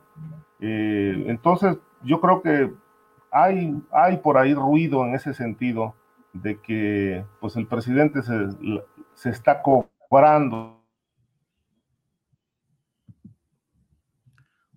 Don Ricardo Ravelo, nos va a acusar de que lo censuramos cuando está en la parte más ácida de sus comentarios, pero bueno, em, pues no nos queda más que seguir adelante. Víctor, ahora sí, agarra caminito, no te detengas, Rosarios o no Rosarios, tú síguele adelante, por favor, Víctor, y cuando regrese em, Ricardo, pues ya le damos de nuevo su turno. Por favor, Víctor.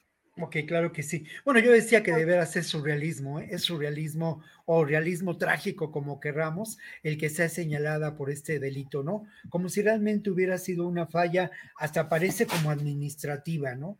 Eso por una parte. Por otra parte, yo, yo estoy de acuerdo con lo que estaba ah, señalando Ricardo. Habría que, que eh, recordar quiénes fueron acusados, cómo se realizó este tramado eh, que llevó a Bejarano, ¿no? Y al, al, hombre de confianza en la administración de recursos financieros. Uno recuerda que precisamente Bejarano era un importante operador político de López Obrador como jefe de gobierno. Esto es un hecho innegable. Y también hay que recordar que el otro hombre, aquel hombre que se hizo famoso por sus apuestas en el Velayo, ¿no? Eh, que ahora se me escapa el nombre, pero que sin duda eh, era el operador financiero en esos momentos del gobierno de la Ciudad de México y del propio López Obrador involucrados en este, en este asunto, sobre todo el caso Bejarano, ¿no? Entonces, creo que eh, lo que menciona Ricardo, hay, eh, hay razón en mencionarlo, ¿no? Lo otro que también valdría la pena señalar es ¿Cuál era, qué es lo que se buscaba de fondo con esta estafa maestra? Que por cierto, no es una investigación realizada por el actual gobierno, es una investigación que se llevó adelante y hay que decirlo también y reconocerlo por Mexicanos Unidos contra la Corrupción. Eh, fueron los primeros que señalaron cómo se había operado, de qué manera y, y resultado de una investigación muy, muy interesante. Creo que eh, aquí sí que habría que recordar que Rosario Robles, desde esos años, desde su relación con Carlos Ahumada, realizaba lo que ella consideraba el cochinito, o que sí se mencionó por los medios, ¿no? El acumular dinero, el acumular poder político con la perspectiva de llegar a la presidencia. Me parece que mantuvo esta, esta estrategia con la anuencia, con la complicidad, con la, ah, pues, ¿cómo llamarlo, no? Del propio Peña Nieto, que obviamente no la consideraba como tal, pero le parecía útil a los, a los fines políticos que no sabemos, ¿no?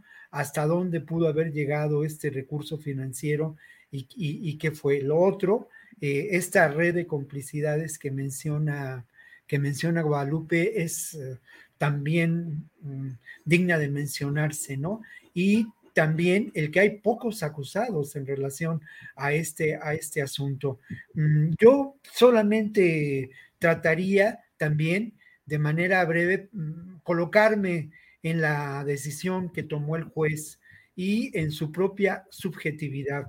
Como decían algunos colegas hace algunos años, en la lógica de estos personajes, ¿no? ¿Cuál es la lógica del juez? Pues la lógica del juez sin duda responde a una intención de no malograr un proyecto político, ¿no? De no generar posibles eh, especulaciones en torno a la liberación de Rosario Robles. Eh, y por ello mantener, además de mantener esta, pues, eh, decisión de que ella siga en prisión en Santa Marta bajo el, elemento de que puede escaparse, ojalá de que puede escaparse.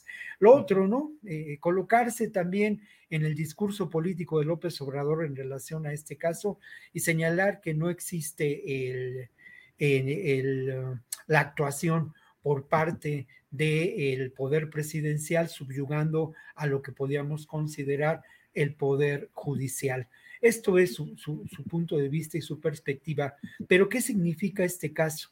¿Por qué resulta tan impactante también en otro ámbito? Es un caso donde se sanciona fuertemente a lo que puede considerar un sector importante de eh, esta izquierda partidista, de esta izquierda también parlamentaria, de esta izquierda que está en el escenario del sistema político mexicano y que tiene una preponderancia en ese escenario, un papel protagónico, bueno, pues eso es un, eh, una un acto, ¿no? De sanción, de enorme sanción.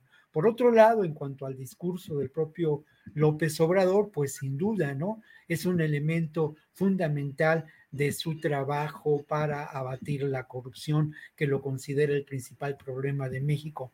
Pero yo diría que es cierto, la corrupción es uno de los graves problemas de México, pero lo otro es el que precisamente el sistema político mexicano, con todos sus elementos, con todo su engranaje de corrupción, con todo su engranaje de manejo del poder y de tramado político, con todo ello, ese sistema político sigue vigente y tan sigue vigente que eh, la acusación a Rosario Robles es una acusación mínima que de verdad eh, pues provoca, provoca, provoca las dudas de hasta dónde se puede llegar en términos de la impartición de justicia.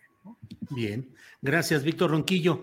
Eh, Guadalupe, Guadalupe Correa Cabrera, hay otro tema que resulta interesante, al menos escénicamente o visualmente. Ayer pudimos ver en fotografías eh, al embajador de Estados Unidos, Ken Salazar, eh, participando en una reunión formal oficial con los siete gobernadores del sureste mexicano.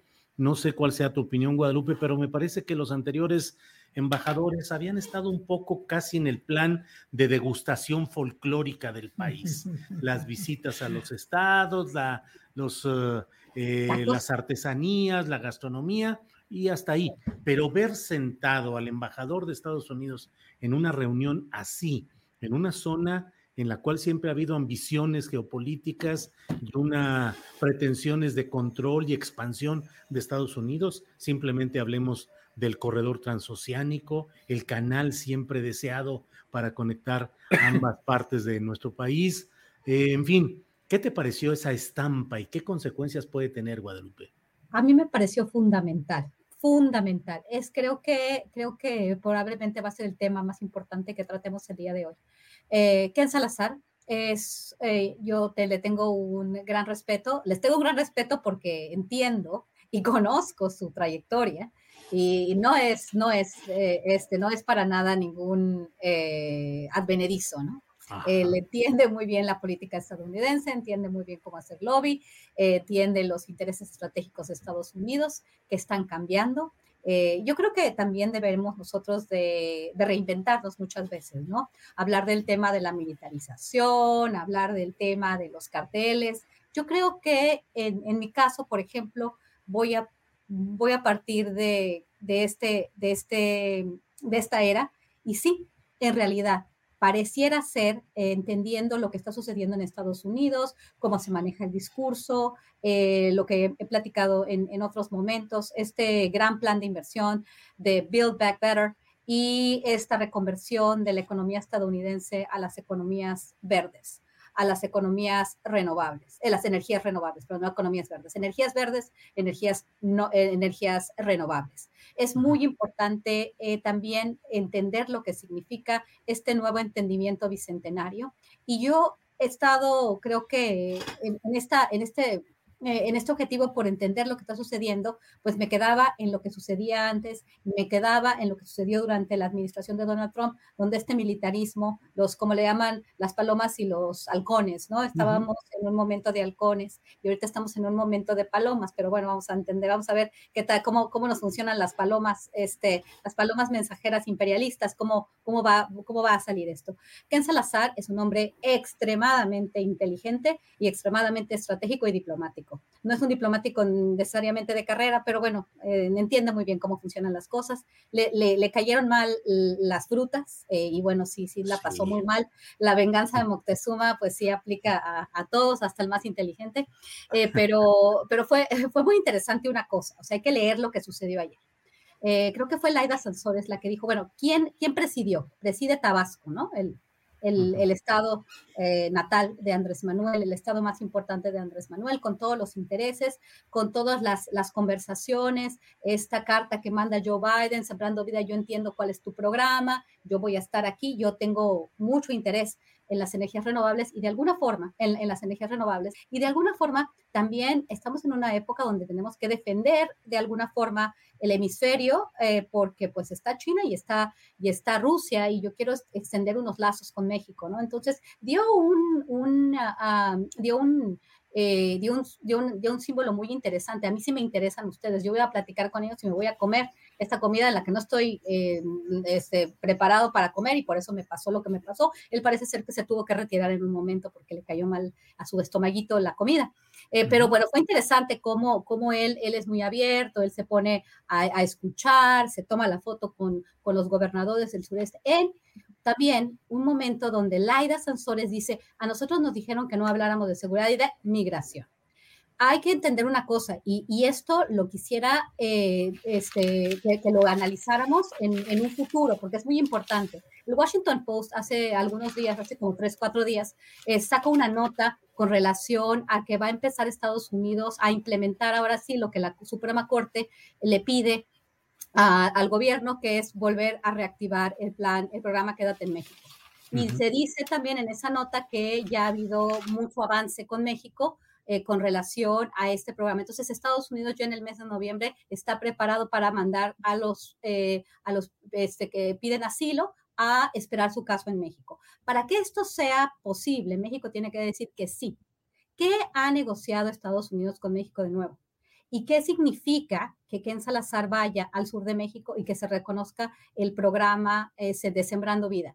Estados Unidos ya eh, acordó con México dar recursos, contribuir al desarrollo, eh, avanzar en, la generación de energías verdes a partir de, las inversiones en Frontera Sur. Son varias preguntas que, vale la pena eh, comentar. México se ha quedado muy callado con relación a este anuncio sobre el reinicio del programa Quédate en México, pero muy probablemente, o probablemente no lo sé, porque no se deja que, salgan en estas reuniones nada que se refiera a migración. Lo mismo pasó en Entendimiento Bicentenario eh, hace más días, pero, pero es muy importante leer las señales, ¿no? Y entender lo que quiere Estados Unidos.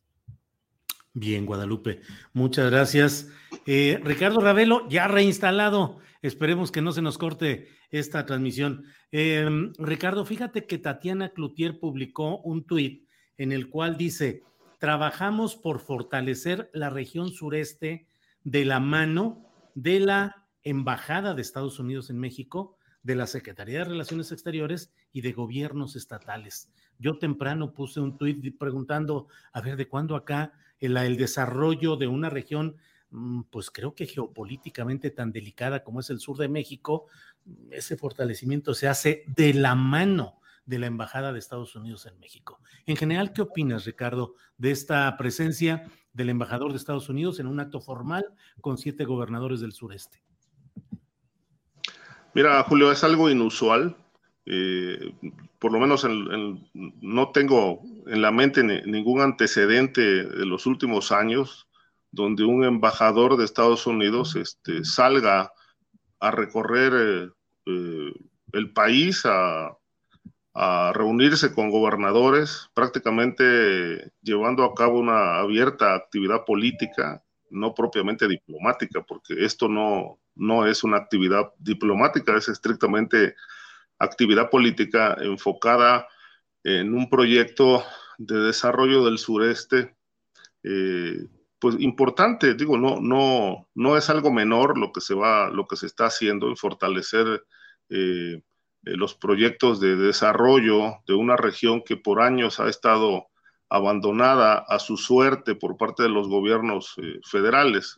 hay que recordar que, pues, de muchos años atrás, eh, la mayor parte de los proyectos gubernamentales este, se enfocaban en el desarrollo del norte de la República. Eh, entonces, eh, ahora se centran en, el sureste, donde pues hay, está concentrado un grueso de población con índices muy, muy, este, muy graves de pobreza, de abandono, de falta de desarrollo.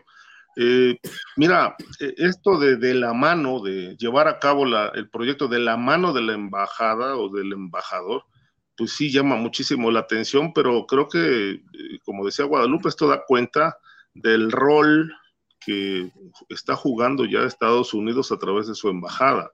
Es decir, este, hay que, ah, me llamó también muchísimo la atención la petición que hace Ken Salazar recientemente de que agentes de la DEA regresen a, operar al territorio nacional, eh, con la oferta de que México también envíe agentes eh, federales a, Estados Unidos.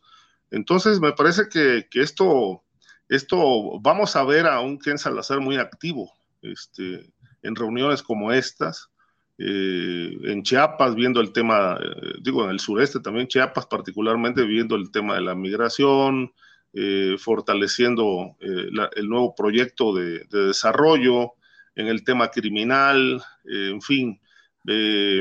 sin embargo, pues nos deberían de explicar, yo creo que esto es muy importante, que lo haga el gobierno federal, qué, cambió en toda esta relación con, con Estados Unidos y por qué ahora el embajador empieza a tener este nivel de protagonismo eh, en la política mexicana. Es decir, este, como si el desarrollo del sureste eh, estuviera estrechamente ligado a los intereses de Estados Unidos. Hay que recordar que eh, Estados Unidos le ha puesto el ojo a esa región desde hace muchos años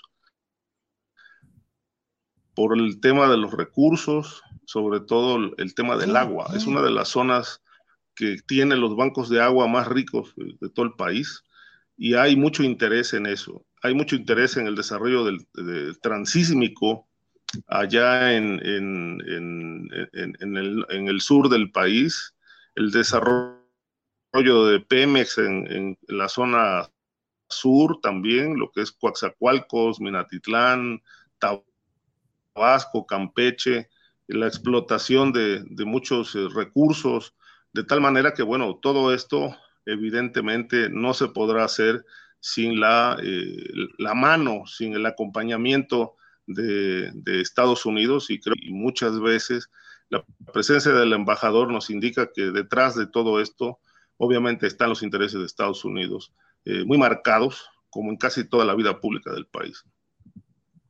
Gracias, Ricardo. Víctor Ronquillo, son las 2 de la tarde con 52 minutos y me gustaría que nos dieras tu opinión sobre este tema del embajador de Estados Unidos, pero también me gustaría que nos comentaras algo sobre el tema de Digna Ochoa, que es un tema pues eh, también muy relevante y que tiene nuevos enfoques. Así es que te pido eh, que eh, nos comentes lo que desees sobre estos temas ya en esta parte final del programa, Víctor. Sí, no, pues, espero ser breve. Bueno, lo primero es que, mira, la inversión de la que se habla para el sureste mexicano por parte de empresas estadounidenses es de 25 mil millones de dólares. Entonces, bueno, y luego lo otro, yo pues voy a recurrir a una nota publicada en el Reforma para referir qué empresas fueron las que estuvieron presentes o directivos de estas empresas en México presentes en esta reunión. Estuvieron Constellations Brands, que ustedes recordarán, es la empresa cervecera. cervecera. ¿No? Eh, bueno, ya con antecedentes. Estuvo General Electric, estuvo Cargill eh, México, estuvo FedEx, Honeywell, ATT, eh, Cisco México, Lenovo y Amazon. bueno, esto nos deja ver cuál es la propuesta de desarrollo que se busca para el sur del país. Y como ya lo señalaban ustedes, sin duda es muy importante señalar la importancia geográfica, política de esta región, ¿no? El plan transísmico me parece que es eh, mucho más importante que el tren Maya, quizá más importante que Dos Bocas, porque refiere a esta a este paso, ¿no? A este importante y estratégico recurso para transportar mercancías, para generar infraestructura que se lleva a cabo en el sur. Y yo voy a recordar lo que dijo Laida Sansores, que lo voy a sacar un poco de contexto, debo decirlo así, pero Laida habló de que, bueno, que en el sur había agua, que ya lo señalaba Ricardo, había petróleo y había territorio. Habló de generar ahí un nuevo granero de México, ¿no? A mí me preocupa mucho porque al final de cuentas parecería que encontramos una versión totalmente contraria a lo que podría pensarse es un proyecto de desarrollo desde la izquierda. Esto me suena y parecería que esta reunión se llevó a cabo en los años más esplendorosos del neoliberalismo, con la concurrencia de estas empresas y de eh, el encargado o la encargada de la Secretaría de Desarrollo y de eh, y el canciller. Lo que ocurre y sorprende mucho es que no, que esto se lleva a cabo en un proyecto de gobierno de izquierda con limitaciones, sin duda, pero un proyecto que puso como eje de atención a los pobres y a los pobres del sur. Habría que preguntar lo que eh, en relación a la presencia de estos personajes y del propio Ken Salazar, que como lo decía Guadalupe, es un hombre con una enorme astucia política, pero ligado a los sectores más conservadores eh, del establishment norteamericano, a las petroleras. Habría que pensar, eh, habría que preguntar qué piensan sobre ello las organizaciones de esa izquierda, que no es la izquierda eh, que en estos momentos ocupa el eh, eh, la silla presidencial, esta izquierda desde abajo y de la izquierda. Y bueno, hablando de esa otra izquierda, el caso Digno Ochoa es un caso que a mí me parece muy importante el que se tenga ahora la posibilidad de que sea reabierto a partir de lo que próximamente será la sentencia de la Comisión Interamericana de Derechos Humanos, ¿no? Es de veras encomiable y es eh, de, eh, y, a mí me, me, provoca una enorme admiración el trabajo realizado por David Peña, el abogado en el caso, y por Jesús Ochoa, hermano de Digna. A Digna se le asesinó dos veces eh, de dos tiros, de tres tiros que se realizaron en el escenario, en, el lugar de los hechos, y luego después mediáticamente, ¿no?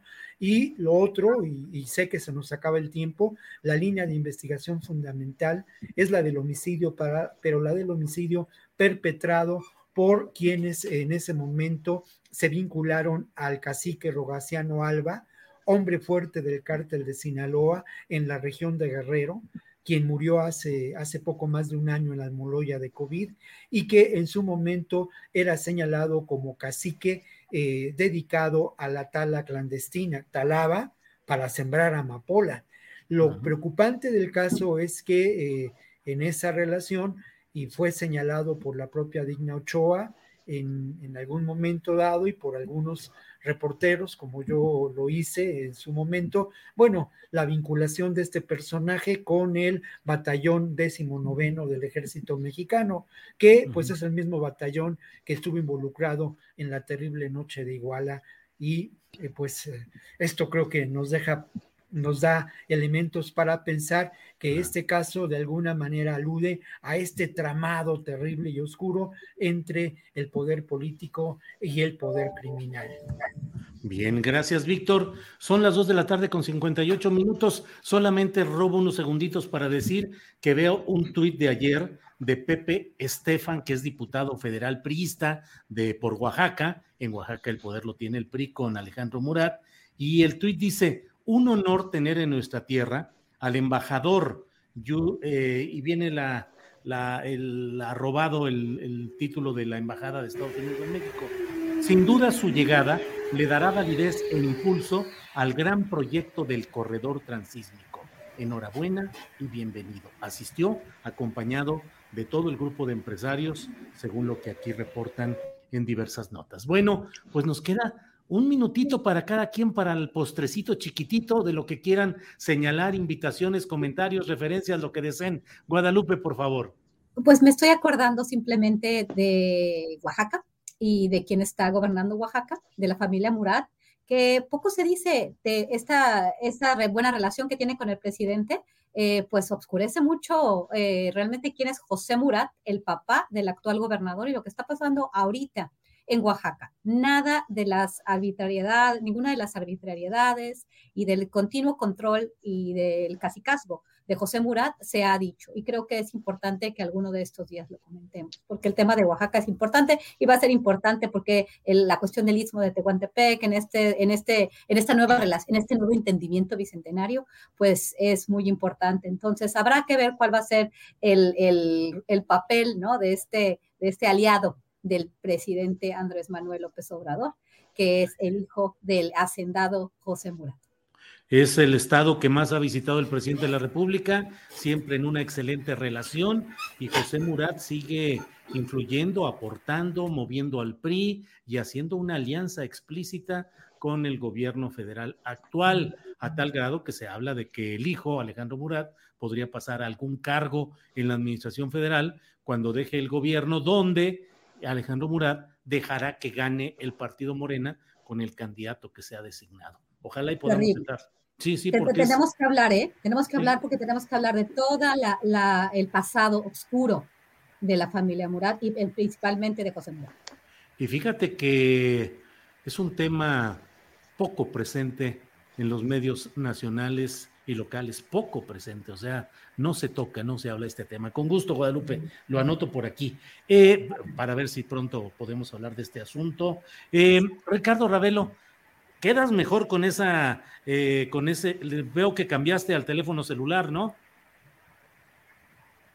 Sí, porque estaba aquí con altibajos. Sí, sí, ya quedó muy bien. Por favor, lo que quieras agregar en esta parte final, en el postrecito, Ricardo, por favor.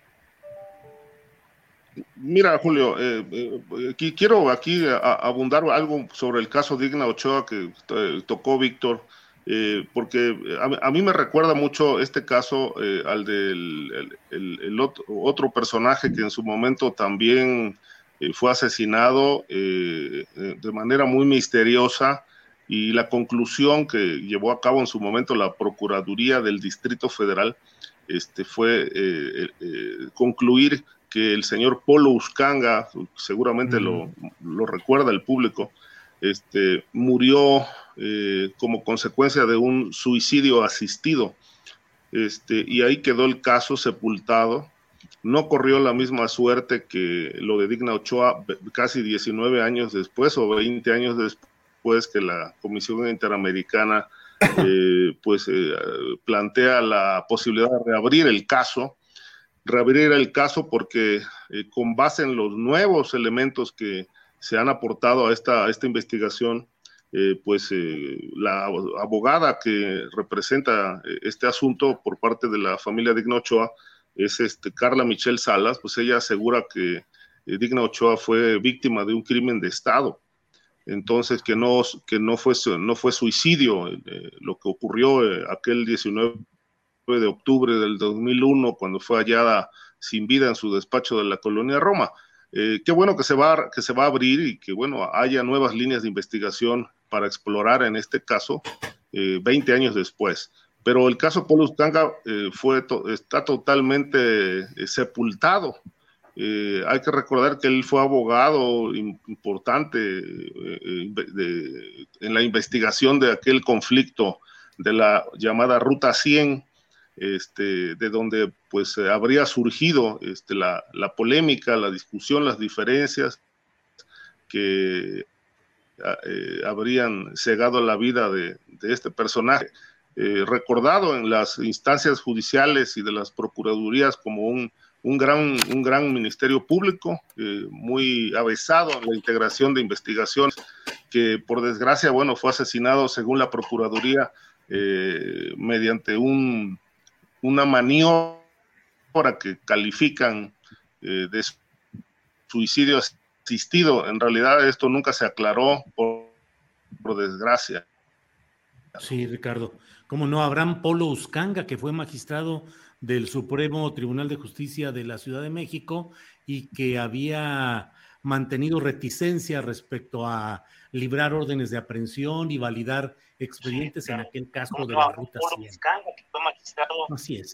Bien, pues eh, alguien se está mezclando el sonido doble, creo yo. Víctor Ronquillo, eh, pues ya, ya con el postrecito, ya la parte final, en este tramo final del programa, por favor, Víctor.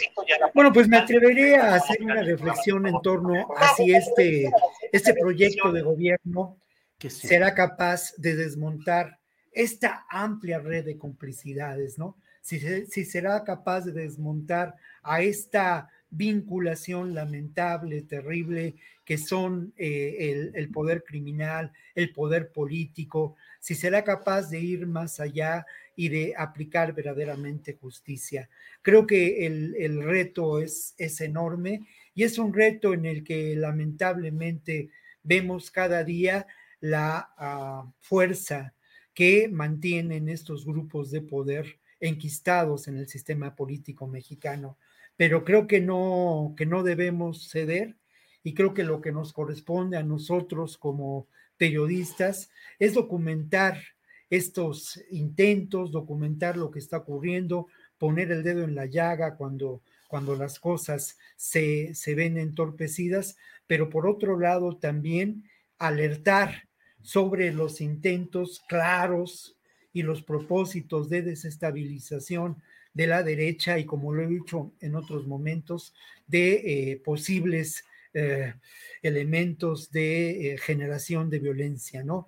La derecha ah, genera focos de violencia, es una práctica habitual y eso ha ocurrido en distintos momentos con proyectos de gobiernos progresistas, como ocurrió en el Chile de Salvador Allende. Una última reflexión, quizá un poco, un poco fuera de lugar, pero que me parece plantea un tema, un tema central en el ejercicio periodístico de nuestra parte y obviamente un tema central en lo que puede ser el proyecto político de eh, la cuarta transformación que lamentablemente llega ya a su tercer año de gobierno, sin, sin, transformaciones en el ámbito de la justicia, en el ámbito de la seguridad, que podamos reconocer claramente. Muy bien. Víctor, pues muchas gracias. Eh, Guadalupe Correa, hemos llegado al final de este programa. Muchas gracias y buenas tardes. Muy buenas tardes, Julio. Un placer haber estado con ustedes. Nos vemos el próximo jueves. Gracias, Guadalupe. Ricardo Ravelo, buenas tardes y que sigas adelante. Gracias, Julio. Buenas tardes. Un saludo a mis colegas Guadalupe y Víctor y al auditorio que nos siguió. Muy bien, gracias. Víctor Ronquillo, gracias. Buenas tardes. Muchas gracias. Buenas tardes. Hay un ruido raro, ¿eh? Pero que se, se repite la transmisión. Pero bueno, un abrazo para todos y mi agradecimiento, Julio, por construir este espacio de absoluta libertad y yo diría también de absoluta especulación en algunos casos. Especulación periodista inteligente con elementos, porque, porque lo hacemos con, con rigor y con seriedad, eh, eh, obviamente, ¿no? Pero es un espacio en ese sentido privilegiado para nosotros como, como periodistas y, gente que reflexiona sobre estos temas. Gracias, Víctor. Estamos más llenos de preguntas que de respuestas y nuestra función es preguntarnos qué es lo que hay, qué es lo que está sucediendo y no quedarnos con, pues, ni con el boletín de prensa ni con la declaración política en sí. Nos toca especular, que es eh, una forma de poner un espejo para tratar de ver qué es lo que va sucediendo. Sí, y Julio, ¿sabes qué? Nada más eso, hacer un ejercicio de análisis periodístico en prospectiva sobre lo que puede ocurrir y, retomar y dar contexto a muchos elementos que en la prensa diaria no se dan. Pues gracias a los tres, muy amables y nos vemos pronto. Gracias. Hasta luego. Adiós. Pues la verdad es un placer esta mesa de los jueves. A mí me gusta mucho porque se tocan los temas con absoluta libertad y con una claridad. Uso ese término, con claridad y a veces lo difícil es tener claridad en el abordamiento de estos temas delicados de la seguridad pública, la seguridad nacional, las relaciones binacionales con Estados Unidos, eh, la geopolítica, en fin, muchos temas eh, que requieren un abordamiento claro, profundo y fundado, y aquí en esta mesa se hace. Yo me siento muy orgulloso, como del resto de las mesas que presentamos, muy orgulloso de que podamos tener estas voces y esta oportunidad de hablar con libertad y con claridad. Bueno, Hablando de libertad y claridad, está nuestra compañera Adriana Buentello para comentar algunas de las cosas y compartir información de lo que sucede. Adriana Buentello, buenas tardes. ¿Cómo estás, Julio? Muy buenas tardes. Saludos a todos los que ya nos están viendo en este momento, en el casi viernes, Julio.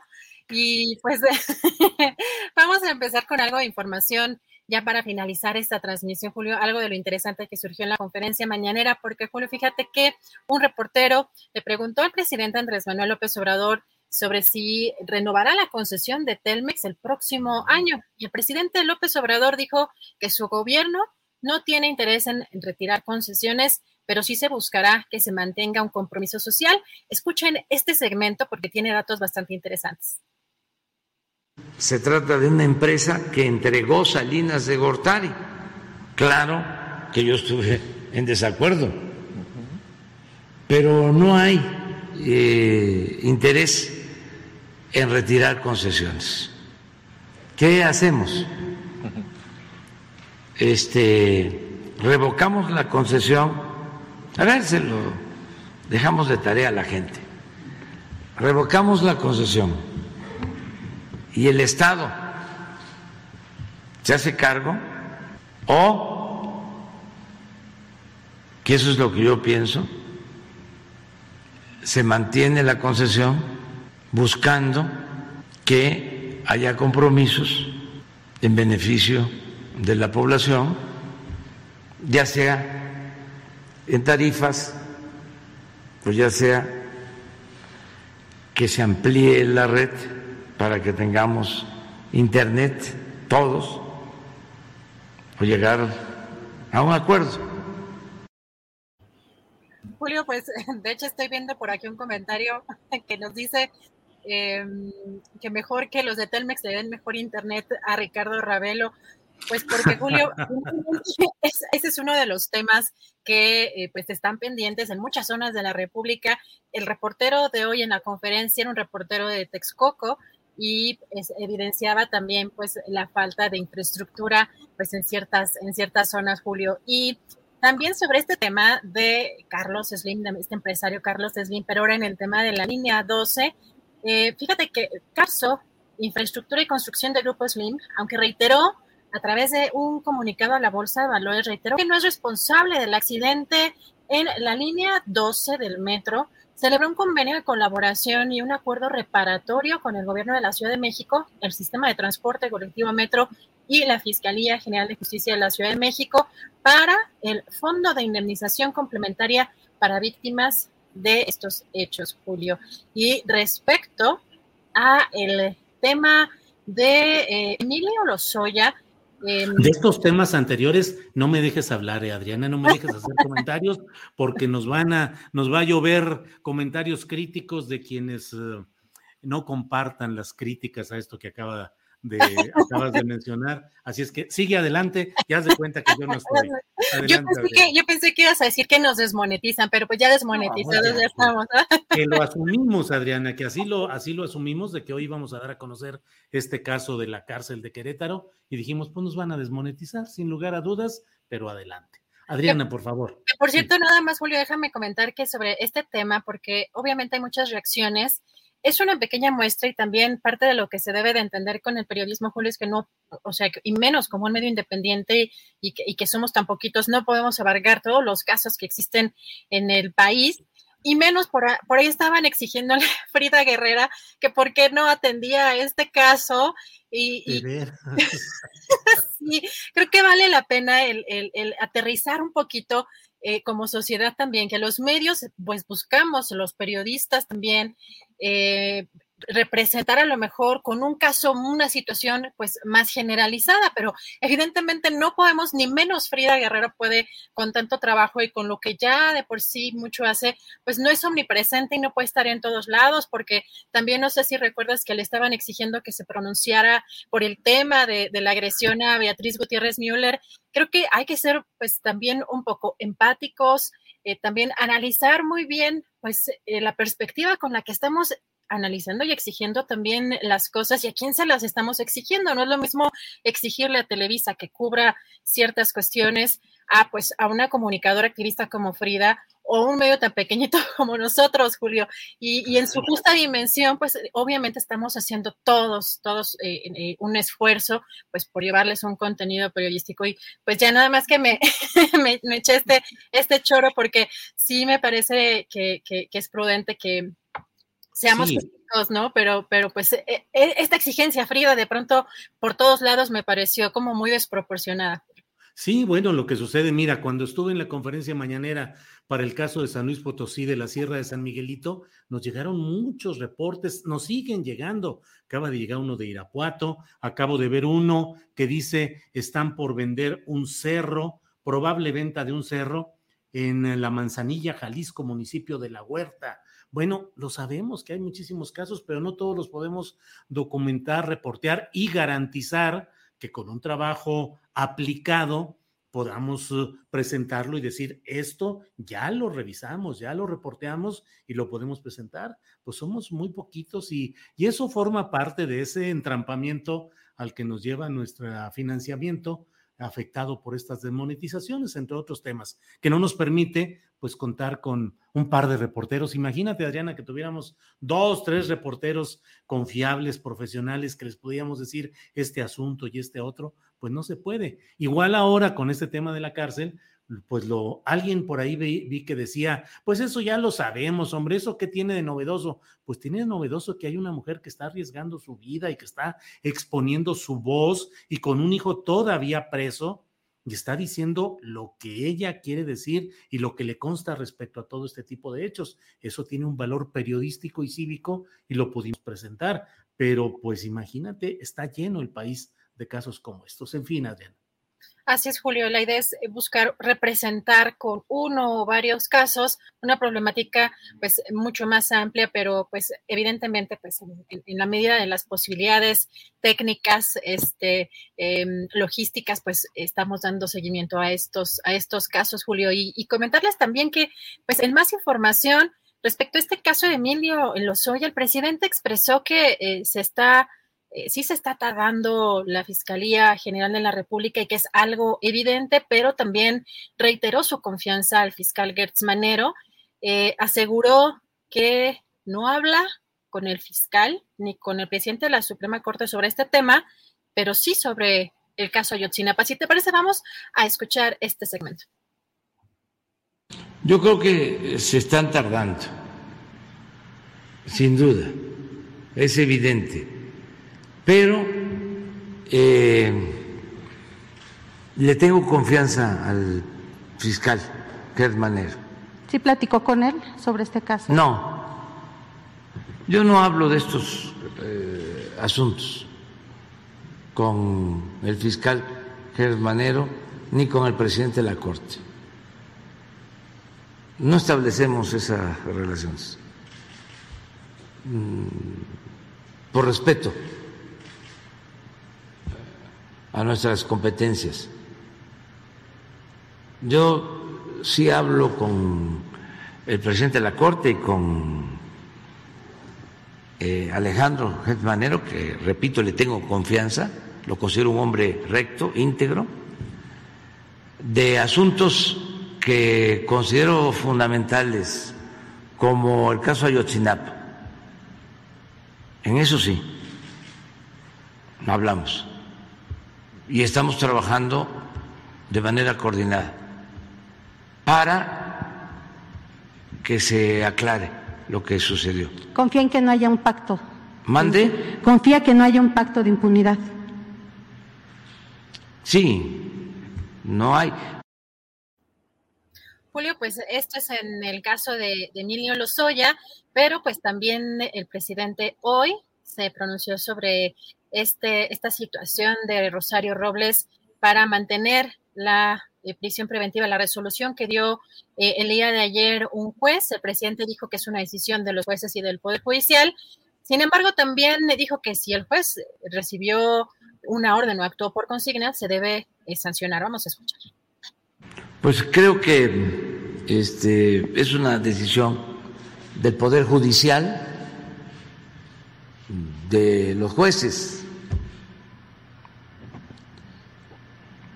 de ellos eh, depende. Y por lo que corresponde al Ejecutivo no hay ninguna eh, venganza nosotros no hacemos eso. Eso es inmoral, es indigno. Entonces, en el caso de Rosario Robles, es un asunto del Poder Judicial. Es el que resuelve. Y si el juez recibió una orden o actuó por consigna, debería de ser sancionado porque los jueces tienen que actuar con autonomía. A nosotros nos están ahora resolviendo casos en el Poder Judicial en los que no estamos de acuerdo. Julio, y uno de los temas, de, los personajes, perdón, que ya salieron también a pronunciarse sobre este tema fue precisamente el ex candidato panista presidencial Diego Fernández de Ceballos. En, este, en, un tuit eh, puso pues, que Rosario Robles no lleve su proceso en libertad como eh, le concede la ley, no es sorpresa. Tartufo, como suele llamarle, eh, calificarlo al presidente de la República, dice solamente perdona y purifica a quienes se le besan los pies. Julio, ¿cómo ves, cómo ves estos, estos temas? Bueno, eh, evidentemente están causando pues mucha controversia, sobre todo en, la oposición y además que pues muchos medios, muchas empresas de medios tradicionales ya estaban esperando eh, la libertad de, Rosario Robles también con, cierta eh, premeditación, Julio, incluso algunos reporteros ahí en las redes sociales eh, hacían este, comentarios al respecto. ¿Cómo ves este tema, Julio? Mira, pues el tema de Rosario Robles tiene, me parece que dos aristas. Una, que para mí me parece la principal, es que no hay la acusación contundente y completa respecto a su presunta responsabilidad como operadora en dos secretarías del gabinete peñista en algo que implicó el saqueo a la, a la, riqueza nacional por 5 mil millones de pesos. Es decir, ella solamente está acusada por un delito menor, que es el de, eh, en modalidad de omisión, el haber incumplido sus obligaciones como servidora pública, es decir, no comentó, no informó, no dijo, no se enteró, pero solamente eso, de eso está acusada. Hay otra eh, acusación pendiente de procesarse, en la cual se habla ya de que ahí sería por delitos de crimen organizado, eh, de delincuencia organizada, eh, operaciones con recursos de procedencia ilícita, pero bueno, hasta el momento no se ha dado curso a esa otra averiguación previa. Pero pues los delitos son menores y la estafa maestra, por llamar, usar el término periodísticamente conocido, pues sigue sin castigo. Rectores de universidades, miembros de diversos niveles de los gobiernos federal, peñista, los estatales, los municipales, y no sucede nada. Por otra parte, la expectativa jurídica, a mí me parece que en términos muy concretos, sí ha habido un exceso al declararla en una prisión preventiva justificada a partir sobre todo de una credencial de manejo, que licencia de manejar, que supuestamente ella habría tramitado y que tendría una dirección distinta a la que había reportado.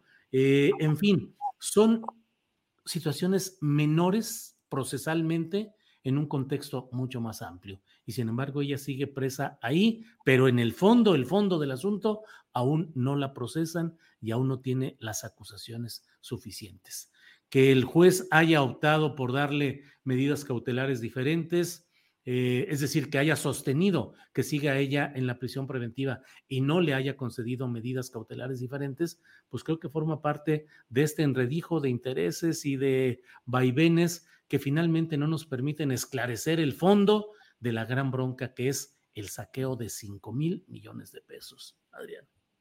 Julio, y hay que recordar las declaraciones que dio ayer Mariana Moguel, la hija de Rosario Robles, eh, se referían a que tenían que tener eh, ella, el Rosario Robles, piso parejo en esta situación. Quizá Julio también el piso parejo incluya que pues ya no estuviera disfrutando como también mucho hemos visto en, estas imágenes y en estos eh, y en estas salidas, estos restaurantes de lujo, Julio. Y pues tenemos más información. En el día de hoy, la jefa de gobierno de la Ciudad de México, Claudia Sheinbaum, dio a conocer, eh, por un lado, que iba a iniciar ya eh, la próxima semana la vacunación contra COVID-19 para menores de entre 12 y 17 años con comorbilidades. Y también llamó a volver a las clases presenciales luego de que aquí en la Ciudad de México eh, ya nos encontramos en semáforo, en semáforo verde. Y finalmente, Julio, luego de esta trifulca que se registró en San Lázaro el martes pasado y tras la aprobación de las minutas de la ley de ingresos, la, de, la ley federal de derechos y, y la miscelánea fiscal, fueron ya tornadas a las Comisiones Unidas de Hacienda y Crédito Público y de Estudios Legislativos segunda en el Senado para su análisis y dictamen. Julio, pues esto es algo de lo más relevante eh, del día de hoy y nos preparamos sobre todo para nuestra querida mesa de más allá, Julio, porque eh, pues nada más comentar que Horacio, nuestro querido Horacio Franco, va a estar en Dubái y desde allá va a ah. estar, va a estar con nosotros en esta, en esta mesa del más allá, Julio. No nos invitó a acompañarlo, Adriana, aunque sea como cargarle las maletas o el estuche de la flauta o algo así. No nos invita a esas cosas. Oye, Adriana, fíjate que en internet, en Twitter, hubo una respuesta de una usuaria a la que yo eh, con frecuencia leo sus tweets, eh, que se hace llamar ahí Chaparrita Mocha. Eh, su arroba es arroba Aleside New, Aleside New, A-L-E-S-I-D-E-N-E-U, Aleside New, Chaparrita Mocha, y le dirigió una serie de tweets que comienzan así. A Mariana Moguel Robles, no Mariana, tus lágrimas no nos conmueven Hubo madres que no tenían para darle de comer a sus hijos y los veían llorar. Solo contaban con el dinero que les llegaría como ayuda y tu mamá ayudó a desviarlo, a gastárselo. No, Mariana, el que tu mamá siga presa no es alejado de toda justicia, entre comillas. Desproporcionado es el dinero que tu mamá gastaba en lujos, viajes, ropa que no concordaba con sus sueldos. Desproporcionado es que miles de familias esperando el recurso nunca llegó, pues tu mamá ayudó a poderosos a desviarlo. Y así es una serie de tweets eh, muy, pues me parece a mí muy eh, claros respecto a lo que hay en el fondo de este asunto. No es solamente lo procesal, no es solamente el tema específico de las leyes retorcidas, según dice eh, Diego Tartu Fernández de Ceballos, eh, el, panista histórico, sino que pues hay otras cosas. Chaparrita Mocha en este arroba al new cierra diciendo que Rosario está ahí no por ser mujer, no por ser política, está ahí por ser mal ser humano, por ser mala política, por mentir, por encubrir, por robar, Deseo que tu mamá pueda ver llegar su justicia muy pronto conforme a sus actos. Híjole, pues una serie de tweets muy contundentes. Adriana. Pues eh, Julio, creo que aquí también vale la pena el eh, recordar que pues sí es mujer Rosario Robles, sí creo que es muy evidente que incluso pues entre estos aliados políticos la dejaron sola, pero claro que tienen responsabilidad frente a ciertos hechos y lo ya denunciado por la estafa maestra. Lo que nos seguimos cuestionando muchos como ciudadanos, Julio, como periodistas, es eh, la actuación de la fiscalía, pero también qué hace un personaje como Lozoya eh, gozando de, de, este, de este tipo de privilegios, sobre todo cuando no avanza la investigación y el propio presidente de la República lo reconoce. Así que pues vamos, vamos a ver qué, qué sigue sucediendo en, en, estos, en estos casos, Julio. Y, y por lo pronto también recordarle a la audiencia que si alguno quiere anunciarse en este espacio, que lo hacemos con mucho cariño, pero como el día de hoy que se nos, que sabíamos que iba a estar desmonetizado por el tipo de temas eh, y sobre todo pues el tipo de, titular que tenemos, que era pues muy importante eh, tratarlo de esa manera para que eh, como audiencia ustedes puedan darse cuenta de, la, de, lo delicado, pero también de lo importante y, fundamental que son estos casos. Pueden escribir a tripulacionastillero.gmail.com si tienen pues algún negocio, algún pequeño o grande negocio mediano negocio y quieran anunciarse aquí con nosotros.